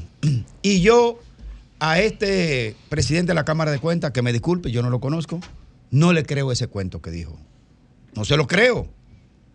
Y si es verdad, como él dice, es, es tener poco valor por sí mismo para no renunciar y largarse de ahí. Bueno, mucha gente él, le ha dicho que no se vaya. Participación ciudadana, que afronte la situación. Fijo, le ha dicho enti- entidades de la sociedad civil, la misma universidad que postuló a una de las personas que está allí. El tema es el siguiente, a mi modo de ver. Lo hemos dicho un paquete de veces. Hay personas que están destinadas en su vida a garantizar la impunidad en este país. La impunidad, que continúe la impunidad, que determinados altares no se toquen. ¿Tú sabes por qué el caso de Donald Guerrero no había salido, el calamar? Porque no entregaron nunca el informe. ¿Y los de educación? ¿Por qué no salen? Los de educación. Y están, eh, y, están hechas. Los Porque, de le- educación. porque tiene que estar firmado y avalado. Incluyendo el pasado, el que salió, el de este gobierno. Óyeme. Ah. Óyeme. En educación hay informes que se han solicitado. El de Hacienda, el de Educación. Eh, hay otros casos que fueron solicitados años hace, más de un año, y no entregan. Mira. No Ahora, entregan. ¿qué hacer frente a ese Graeme, problema? Te, te- te digo algo. Es verdad, porque la impunidad es común a los partidos políticos. O sea, el mismo que quiere impunidad para lo pasado, quiere impunidad para los actuales. Claro, porque lo que es un negocio. ¿Por qué? Porque lo, en lo único que tienen identidad común los partidos políticos es en la corrupción. E intereses común en la corrupción. Cobijarse. Todos, todos sin excepción. Mira, tú sabes de dónde viene esa que no menciona Ricardo Nieves era la directora financiera del Instituto Dominicano de Seguro Social en la gestión de Sabino Báez. Eso no fue lo que quebró. ¿Que quebró? En la gestión de Sabino Báez, ella era la directora financiera. Y quebró. La otra asistía a Donald Guerrero. Oye, oye. Y la otra la maneja Félix Bautista. Las tres. Yo te digo quién maneja cada una. Y al que está presente ahora, ¿quién Oye, lo maneja? No, no, no, no. Yo no lo sé. No lo sé.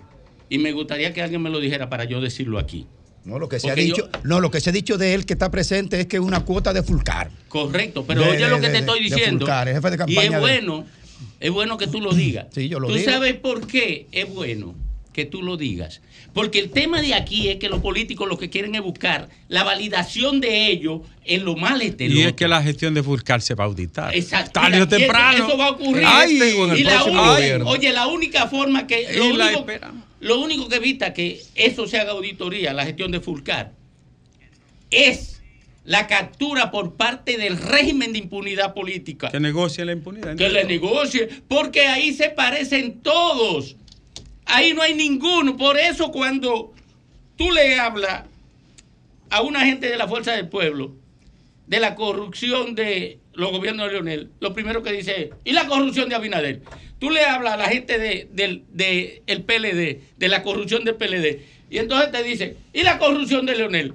O sea, El hombre de paz. o- el hombre de paz. O sea, mira cómo, cuál es la concepción que tienen la militancia política y la dirigencia política del combate, del combate a la corrupción. O sea, es el proceso de comunicación para la descalificación a partir del hecho de que me garanticen impunidad a los La míos. Y mientras eso se dé en este país, este país tendrá carencia de todo, porque los corruptos se van a tragar todos los recursos que se necesiten para resolver los problemas nacionales. No importa el color de los corruptos. Pero yo creo que debe- con este caso, perdóname, yo vine para, yo creo que para empalmar con Domingo. Yo creo que con este caso, con este, con este, creíamos que con los otros ya, de la Cámara de Cuentas me refiero. Yo creo que con este caso, que va a terminar evidentemente desbandada esa, esa no, Cámara eso de hay que Cuentas. hacerle un juicio político y sacarlo a Yo todos. creo que con esta Cámara de Cuentas debe ponérsele ya fin a ese modelo.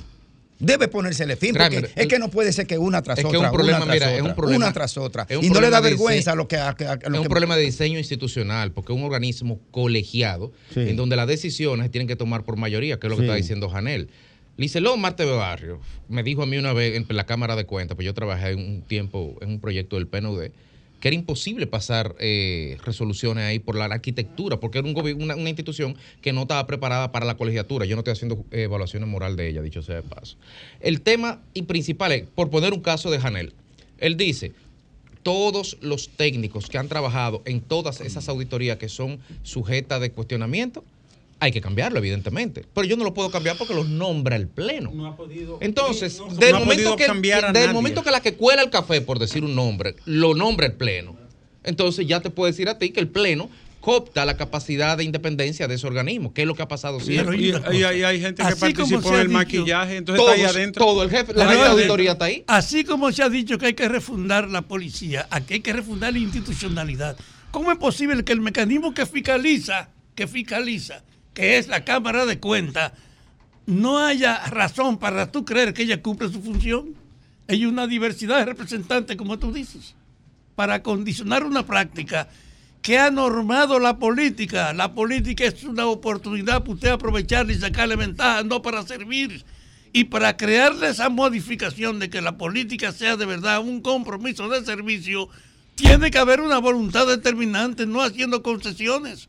Por eso es que vivo insistiendo en que Abinader llegó con una propuesta para cambiar esta situación y se ha limitado solo algunos pasos, porque ese problema de la Cámara de Cuentas, si tú quieres enfrentar la corrupción con tres fiscales que no son suficientes, pero son un buen indicador, no puede ser indiferente a que el fiscal real general, que es la Cámara de Cuentas, tú no le hagas caso. Pero esa cámara hay, que, tiene... hay que, como dice aquí el compañero, hay que enfrentarse a una renovación de la Cámara de Cuentas como parte de la política urgente que el país necesita. Pero el, el ruido en la Cámara de Cuentas tiene ya más de un año. Es un ruido que viene corriendo, sonando muchísimo. Domingo está hablando de ese tema de la auditoría desde noviembre del 2021. Pero yo dije dónde se originaba cuando Pero nadie yo lo creía. estoy diciendo de la Cámara de Cuentas hay un ruido, en tanto institución como institución. Hay un organismo que supervisa la Cámara de Cuentas, porque la supervisa, dado que la nombra y la puede destituir. El Congreso. ¿Por qué el Congreso no ha reaccionado? Fue el mismo Congreso que la nombró. Porque no llegaron del cielo, ¿eh? No llegaron del No, cielo, ni vinieron de no, ultratumba, ni vinieron. Eh, fue el Es el- Congreso es el que lo método nombra. que y en ley. el Congreso están los partidos. Y hay partidos que dominan y hay partidos mayoritarios. ¿Por qué no reaccionan?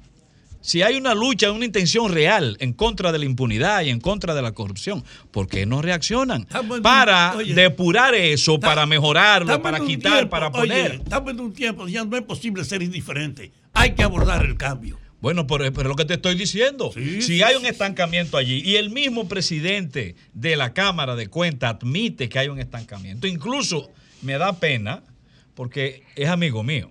Yo ¿Quién? tengo ¿Quién? eh, eh, eh, Janel, es amigo Sí. mío, profesor universitario amigo mío. Y con él he conversado también sobre este tema como amigo. Lo, lo- lo digo públicamente hoy.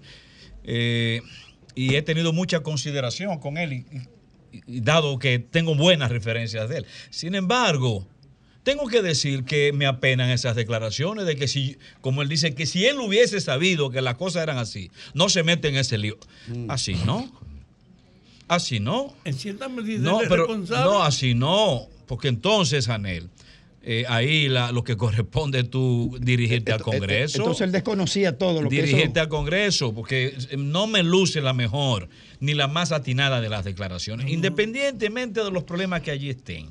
Echa el pleito, sí, echa el pleito, porque usted está ahí en nombre del Estado, en nombre de la sociedad. Si no puede, recurra a quien le nombró, que es el Congreso de la República. Y el Congreso es el responsable de que esos caminos no, porque ya ese Congreso ha destituido otras veces a otra eh, Cámara de Cuentas. ¿Por qué no puede atenderlo ahora? Reitero, son los partidos, y hay partidos dominantes y partidos mayoritarios allí que son los que imponen.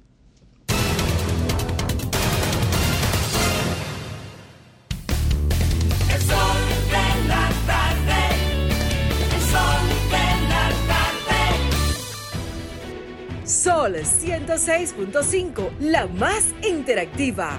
Una emisora RCC Miria. Sol 106.5. 4.30 minutos aquí en el sol del país, que es el sol de la tarde. La persona que llamó con el problema de suministro de medicamentos de Senasa, que nos llame eh, al 537-9337. 537-9337, usted llama a Lea y ella le va a orientar para ayudar a solucionar ese problema. Don Lenchi Vargas. Muchísimas gracias, Domingo. Muchísimas gracias y a ti por lo dominicano. Como siempre, nuestros afectos, donde quiera que te encuentres, en nuestra islita bella o en cualquier parte del universo. Sí, eh, había dicho que comentaría sobre el día primero de mayo que ocurrió ayer y básicamente las actividades que en el día de ayer también se de- desarrollaron. Básicamente, la que más impactó en el país, la que más llamó la atención y la que finalmente tendenció, que fue la marcha del- de Fuerza del Pueblo, que se denominó también la Marcha del Pueblo no se trata simplemente de una actividad asociada al primero de mayo. Para mí tiene mucha significación. Ni siquiera, bueno, también porque se trata de un partido como Fuerza del Pueblo, al cual estoy vinculado, sino, sino básicamente por el significado de la misma, lo que ésta puede significar en términos del activismo social en nuestro país. He insistido en que el nivel de respuesta de nuestro pueblo dominicano se ha disminuido considerablemente al tiempo que se han disminuido las expresiones sociales que organizan a la gente. Este era un país donde existían una una cantidad bien menuda, bien variada de organizaciones, tanto de origen sociales como de origen territorial, te- territoriales, que definitivamente fueron languideciendo y muriendo. Las razones las podemos discutir posteriormente, pero no ha sido, no ha sido algo casual, ni ha sido algo espontáneo. Eso ha sido definitivamente dirigido. Pues eh, el país eh, eh, goza también de una serie de partidos políticos. Y he, sentido en los últimos tiempos, incluso cuando militaba en, otro partido, que ¿qué es lo que están haciendo los partidos políticos? Que no sea simple y llanamente dedicarse a levantar estructuras electorales. Es cierto que una de las razones fundamentales de un partido es proponerse llegar al poder, pero es una de las razones, no es la razón, no la es. La razón de, la existencia de los partidos no es cierto que sea únicamente tomar el poder político, es servir a las sociedades, trabajar con las sociedades e involucrarse con las generaciones, garantizando un perfil en la ruta de la construcción de una sociedad y de la nación, de la nación, que no es lo mismo que la sociedad. Eh, y bueno, en los últimos tiempos hemos visto cómo Fuerza del Pueblo ha decidido lanzar su cuerpo a la calle, a conjugarse con la sociedad, a conjugarse con el ciudadano común, a asociarse con las comunidades. Y eso es definitivamente positivo para la democracia. Eso no es solamente positivo para un partido, es para la democracia. Eso no es solamente bueno para Fuerza del Pueblo, eso puede ser bueno para todos los partidos. El asunto es que tienen que atreverse, el asunto es que tienen que proponérselo. Y ya vimos cómo primero se, eh, eh, se hizo una marcha con la juventud en un espacio relativamente corto, pero se hizo una actividad llevándola a la calle. Y luego vimos una majestuosa marcha de mujeres, pero no eran mujeres simple y llanamente eh, reivindicando su condición de mujer en asociación al Día Internacional de la Mujer. No, era, levantando reivindicaciones propias de la familia, demandando mejoras en las condiciones de vida de la familia, de la mujer y de toda la sociedad, consignas sociales en contra de la carestía de la vida, en favor de, eh, del progreso en general. Y ahora vemos cómo Fuerza del Pueblo logra movilizar una cantidad inmensa de personas, decenas de miles, decenas de miles. No quiero exagerar, pero decenas de miles. Y sé porque también estuve ahí. Decenas de miles, ante todo de miembros de su partido, porque así fue. Yo puedo dar testimonio de que allí no había gente be- bebiendo. Yo no vi gente con botella en la mano de alcohol, no las vi, no las había. No vi gente reclamando dinero como alguna gente dijo por ahí que le estaban dando 500 pesos. Una falsedad, tremenda falsedad para eh, querer remembrar cosas que han ocurrido en el pasado y que es costumbre de la partidocracia de República Dominicana. En esta ocasión, lo que yo sentí fue mucha, mucha gente con voluntad de expresarse, de hacerse sentir, de reclamar reivindicaciones y derechos en tanto individuo y en tanto sociedad. Eso fue lo que yo sentí y además lo que se vio, cómo la gente se manifestaba. No, yo he participado en decenas de actividades de ese tipo desde niño y uno siempre se topa con rechazo de gente en la calle y es su derecho. Yo no sentí eso en, eso, en esta ocasión. Había, hubo una empatía y esa empatía tiene muchísimo más valor, eh, señores, porque en esta actividad el interés electoral está, no lo puedo negar, el interés electoral está ahora. Esa marcha no reivindicó ningún candidato. No hay nadie, llevó nadie porque se prohibió llevar propaganda de candidato, de quien sea. Nadie se atrevió a llevar una candidatura allí, ni una propaganda en favor de una candidatura, ni siquiera la de Leonel Fernández. Y usted va a decir, bueno, pero de hecho, ¿para qué tienen que llevarla si Leonel Fernández es un potencial candidato de Fuerza del Pueblo? Es verdad pero también ocurre con los demás partidos. ¿O acaso la fuerza del, PRM no tiene un potencial candidato? Lo sabemos. ¿Acaso el PLD no tiene también un potencial candidato? Lo sabemos. No solamente Fuerza del Pueblo, pero allí no se reivindicó ninguna consigna electoral. Y de ser así, que lo hagan los demás partidos, es su derecho. Pero lo que quiero destacar, que aquí lo que movilizó a Fuerza del Pueblo fue ese propósito de reivindicar reclamos para garantizar que la gente viva en justicia, que la gente viva eh, sujeto a, a una, a un estado de equidad, que la gente viva con menos dificultades, con menos precariedades. Eso, de eso se trata, consigna de esa naturaleza en el orden social. Y eso es simple y llanamente, repito, positivo, porque los partidos están para eso. No es casual, eh, queridos amigos y amigas, eh, nuestros, no es casual que los partidos triunfantes en América Latina en las últimas elecciones hayan estado asociados a su pueblo, movilizándose con su pueblo, reclamando las cosas fundamentales de su pueblo, porque si están ocurriendo cosas negativas que afectan la estabilidad de la sociedad y de la familia, es deber reclamar, es deber hacerlo, porque la constitución lo permite, porque la democracia así también obliga. Y en ese sentido, tenemos que decir que fue una actividad súper, súper exitosa en todos los órdenes, aparte de lo disciplinada, aparte de lo bien organizada. Felicito al pueblo dominicano y especialmente a la capital por recibir positivamente este tipo de actividad.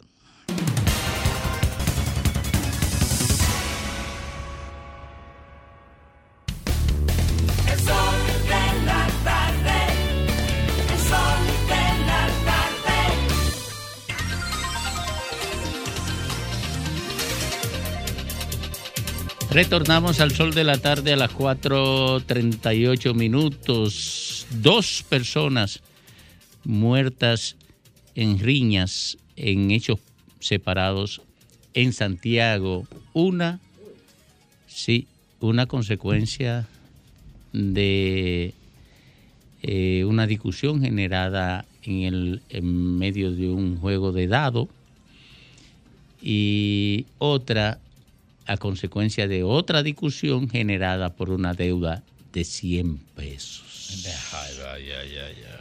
Graimer Méndez. Bueno, gracias Domingo y gracias a toda la audiencia de este Sol de la Tarde de RCC Media, la más poderosa plataforma de medios de opinión de la República Dominicana. En el día de hoy voy a hacer un comentario que me atañe a mí en lo personal y a otros eh, compañeros de la comunicación.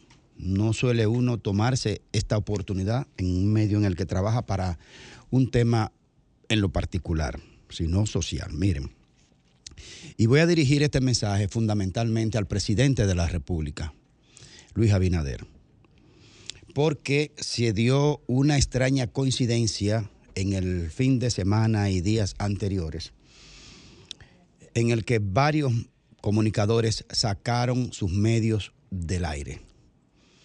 Y bajo una misma coincidencia argumentativa, o sin argumento, mejor dicho.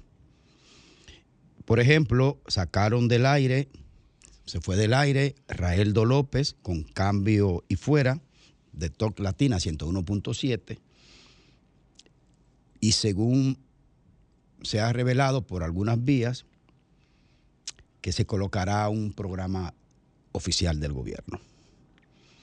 También fue sacado del aire Jaime Rincón con el programa Estrellas de la Opinión, quien estaba listo para hacer su programa junto con los compañeros y también le dijeron a último minuto que el programa no iba al aire. Según él mismo ha revelado, días antes se le habían hecho importantes reconocimientos dentro del equipo de producción de que era el programa que más se le generaba eh, enganche en ese medio. Conversé esta mañana con Aneudi Santos, también del programa Mientras tanto de Escape 88.9, donde está Angeli Moreno, la buena amiga Angeli Moreno y el compañero Mario Herrera. También sorpresivamente le dijeron que el programa no iba más al aire. Entonces, dicho esto, debo decir la parte que me corresponde a mí en lo personal. Yo grabé casi personal los miércoles en la mañana como de costumbre y esta ecuación con el compañero Domingo Páez. Una extraordinaria entrevista. Y el programa sale el domingo. El viernes en la tarde, en Teleradio América, me informan que el programa, si no pago la factura que va del mes de corriente, es decir, el mes de abril, estando en abril, el programa no iba al aire. Viernes en la tarde para el domingo. Sin atraso, o sea, el atraso, el, el mes que va corriendo. Bueno, yo me, me encontré muy extraño, porque precisamente días antes le había depositado 70 mil pesos, días antes, como parte de la honrar las facturas. Días antes. Pero el mismo miércoles, cuando yo grabé con, con, con el compañero Domingo Páez, yo me reuní con la encargada del, del canal, que es la hija del señor Luis García, la señora Carolina García. Y una de las cosas que más hizo fue ponderar el programa casi personal en su contenido, en su estética, en su presentación y la calidad de los invitados.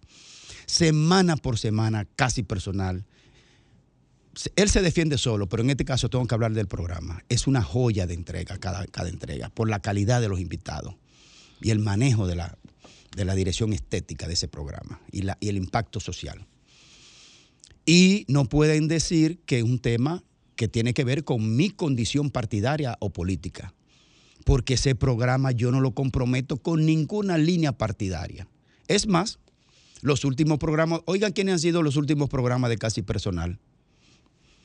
Dio Astacio, del PRM, Roberto Salcedo, que está con el gobierno, entró en el medio ahí eh, eh, el general Soto Jiménez, ahí tiene militancia cercana con lo que uno postula. Domingo Páez, que es el último programa que entregamos, que es un hombre crítico del sistema partidario, crítico, duro. Y las anteriores no tengo que ver con partidarismo en casi personal. Entonces, ¿cómo es posible, le digo yo a la señora Carolina, que me combine de manera compulsiva a pagar de viernes para sábado? Yo le digo, pero se va a caer el canal si yo no pago el lunes o el martes. Se va a caer. Digo yo, pero esto es un ventorrillo entonces que tiene que vender dos sopitas y dos ají, dos tomaticos para cubrir. Yo le digo, eso no es posible, es una agresión contra un productor que también le damos programa de calidad para, eh, para, para elevar el- la calidad de, de su canal y de su contenido y su parrilla programática. Y yo le dije, pero no se preocupe, que ya yo viví esa experiencia. A mí me lo hicieron en otra ocasión, cuando estaba la, la situación más ácida entre el danilismo y el leonelismo, y me sacaron de un canal, porque eh, lo dirige el Estado. Por- así por, por nada. ¿Por qué? Porque me tenían que sacar a patada. Por lo mismo, por temas partidarios de porquería. Y lo voy a decir aquí ahora que no lo había dicho antes. Una amiga mía, periodista, meses antes de sacarme del programa, le habían ofrecido mi horario. Lo que quiere decir es que si es por tema de factura, cuando a ti te quieren sacar de un canal, te sacan ni que usted esté al día. Y le voy a decir el método. Si usted está al día, les, le quieren subir el, el costo. Si está al día, el día que usted le toca grabar, extrañamente se dañan unas luces. Si está al día y usted graba, extrañamente el audio dice que no sirvió y no se puede pasar el programa. Si está al día y es en vivo, extrañamente hay un técnico que, no- que- que faltó y no puede sacar el programa al aire. O sea que esa yo me la sé todita. Por lo tanto, mañana anuncio aquí que hay una rueda de prensa. Le mandé ahí a, hay una rueda de prensa mañana con una serie de comunicadores a las 11 de la mañana en Dolcery, donde van a estar presentes los comunicadores sacados del aire re- repentinamente y otros más por otras situaciones. Y se lo voy a decir al presidente de la República, que creo que no tiene nada que ver con esta situación de manera particular, si es que está. Pero nosotros nos conocemos aquí en este país y sabemos cómo es que hacen las cosas. Si hay alguien del gobierno o alguienes del gobierno presente que esté metiendo presión en los medios de comunicación porque la postura de opinión no corresponde o no le favorece o cree que es muy ácida, yo creo que la democracia, la democracia tenemos que defenderla entre todos. Por suerte, yo estoy aquí en este medio, en el sol de la tarde, que bajo ningún concepto admite ni admitirá nunca, porque han sido parte de la construcción de esta democracia, ningún tipo de amenaza de ningún tipo en cuanto al tipo de opinión que uno pueda externar, libre totalmente. Así que, presidente de la República, si eso lo están haciendo y ustedes conocen eso, por favor, pongan atención a este tema. Mañana se lo diremos en rueda de prensa.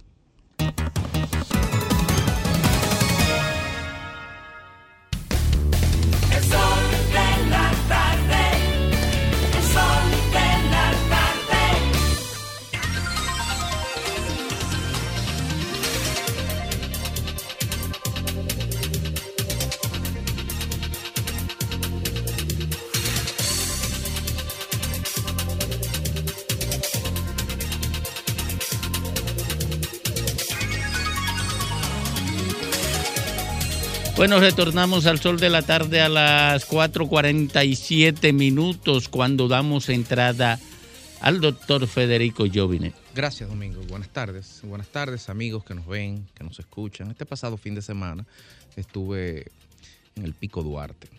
Estuve en el Pico Duarte y, y me quedé maravillado. Fue una maravillosa experiencia, un clima perfecto y sobre todo por la cantidad de jóvenes que están yendo a la montaña. Cuando yo empecé a hacer montañismo hace mucho tiempo, eh, los grupos de montaña eran muy reducidos y sobre todo afiliados a, a- una estructura más amplia, o los Boy Scouts, o los centros excursionistas los colegios católicos, pero no eran unos movimientos espontáneos casi de masas, por así decirlo. Y se ve en las redes sociales también, hay muchísima gente que está haciendo montañismo y eso es un- una buena noticia porque en la medida que los, las juventudes conocen la naturaleza y los recursos humanos del país, se pueden sentir de alguna manera vinculados y obligados a protegerlos. Sin embargo, es penoso y lamentable el estado de indefensión y de abandono en que se encuentran nuestras áreas protegidas. Concretamente me estoy refiriendo al Parque Armando Bermúdez, que fue el que visité este fin de semana, que dicho sea de paso, no es una crítica a su dirección local ni a los guardaparques que trabajan ahí de día a día, de sol a sol, quienes simplemente ejecutan lo que pueden hacer eh, haciendo de tripas corazón con el exiguo presupuesto. Todo lo contrario. Es penoso las estructuras mínimas que hay. No hay baños. No hay baños y cuando tú tienes una zona, 200, 300 gente acampando, dos, tres días, 200, 300 gente acampando, haciendo su necesidad en 200, 300, 400, mil lugares diferentes de deposición de materia fecal, todo es un basurero, todo es una cloaca, el campamento entero es una letrina.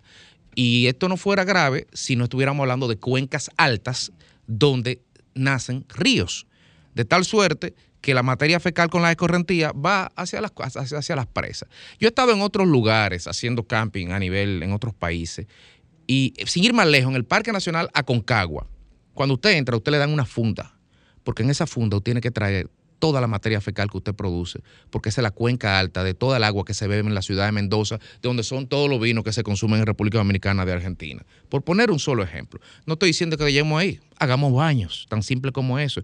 Pero también no hay una fortaleza en cuanto a las capacidades de los bomberos, no hay herramientas en las casetas, no hay sierras eléctricas, no hay picos, no hay palas, no hay un solo guardaparque en una caseta donde acampan 300 personas. ¿Con qué autoridad un guardaparque puede decirle que haga o que no haga a una persona que viene quizá de la capital en esta lógica de la superioridad urbano-rural o, o yo usted sabe quién soy yo y todo esto? No, no se puede, no hay un empoderamiento y ni hablar, y ni hablar, y aquí viene lo más grave, de guardaparques que tienen uno y dos años trabajando por contrato. Es decir, que no están nombrados en la nómina del Ministerio de Medio Ambiente y que por lo tanto cuando yo le pregunto, bueno, ¿y a ti no te están pagando? Me dice, sí, pero yo no tengo seguros de salud y yo no estoy en tesorería. Oiga lo que está pensando un guardaparque, yo no tengo seguro de salud. Entonces hay un nivel de empoderamiento al más, en los quintiles más bajos, de la necesidad de tener algo frente a la precarización con que se vive. Ni hablar de personas que trabajan servicio de ocho días de corrido en las condiciones más paupérrimas posibles. Yo me pregunto, ¿a dónde va el dinero? ¿A dónde va el dinero que se capta, por ejemplo, ahí en, en ese parque? Porque el más de millón de turistas que van al Parque Nacional del Este todos los años, que generan una cantidad inmensa de recursos millonarios, va a la cuenta única del Tesoro. Se supone que una tasa que se paga para entrar a un parque es para sencillamente sufragar los costos operativos de ese parque. Ah, no, eso viene a la, cuenta única del Tesoro, luego va al Ministerio de Medio Ambiente y luego se pierden los canales burocráticos y, y- y nada pasa. De tal suerte que el Ministerio tiene que devolver millones a cerrar el año porque no tiene capacidad de ejecución. Yo he ido 76 veces al Pico Duarte con este viaje y yo nunca había visto el río de la compartición seco. Seco. 76 veces. Nunca lo había visto seco en 33 años que tengo visitando esa zona. Nunca había visto un estado de abandono tan grande y un estado de vulnerabilidad. Y yo me pregunto, ¿somos conscientes de los desafíos que tenemos como país? En el Ministerio de Medio Ambiente son conscientes de lo vulnerable que está la situación hídrica y la sostenibilidad de la República Dominicana en estos momentos en cuanto a su capacidad de generación de agua. Un río que yo, 33 años por primera vez, seco, totalmente seco y seco de mucho tiempo. Y en otro punto del Pico Duarte, zonas que, por ejemplo, el Chupadero a camino al Pico Duarte, seco también. Entonces, eh, finalmente, yo espero que de alguna manera se tome conciencia de esto y tenemos que empezar a hacer trabajo en las cuencas altas con la gente que día a día da lo mejor de sí para proteger a mano pelada esos recursos. Vamos a pagarle mejor a esos guardaparques, vamos a invertir en esas estructuras para brindar soporte a los turistas que van al parque, para brindarle empleo y medios de, de- de- de ingreso a las comunidades circundantes al Parque Nacional. Empecemos por lo más pequeño, que es lo más simple. Y así quizás todavía estaremos a tiempo.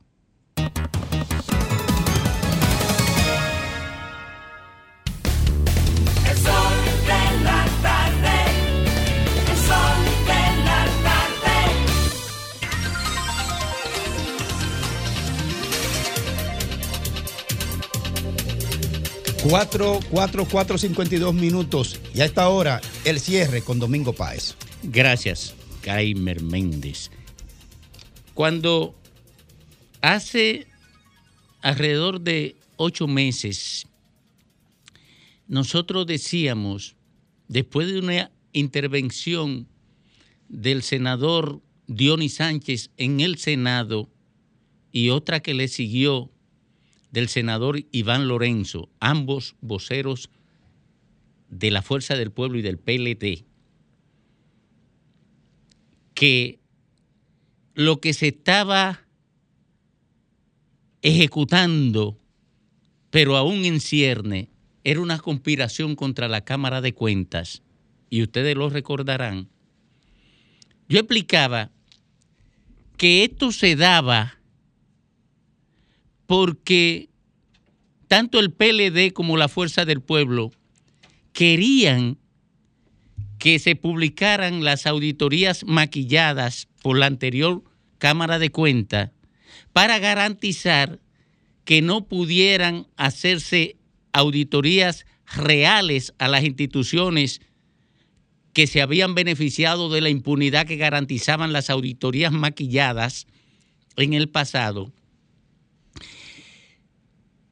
señalaba en ese entonces que esa conspiración estaba dirigida fundamentalmente al presidente de la Cámara de Cuentas, porque él insistía en que se llevaran a cabo nuevas auditorías a las instituciones que habían sido objeto de auditorías retorcidas, maquilladas para la impunidad. Probablemente la gente creyó que yo estaba haciendo público una exageración. Todavía el presidente de la Cámara de Cuentas no había hablado públicamente de esas cosas, pero yo tenía la información.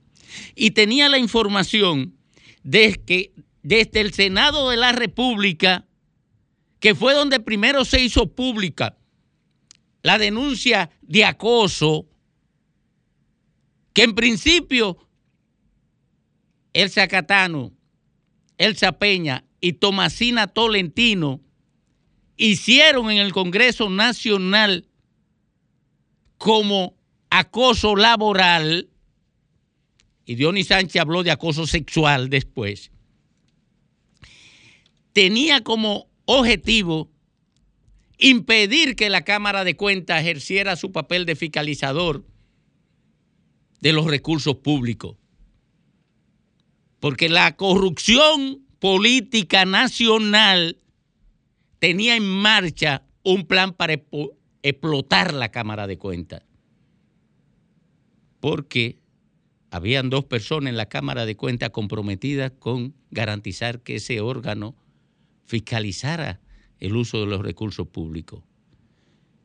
Y quienes protegen el sistema de impunidad montado durante los últimos 20 años en el país, no querían que esto ocurriera. Porque no quieren que funcione la institucionalidad democrática construida para que el Estado Nacional opere apropiadamente en función del interés colectivo, sino del interés de grupo. Y por cierto, de los grupos más corruptos que tiene la clase política nacional.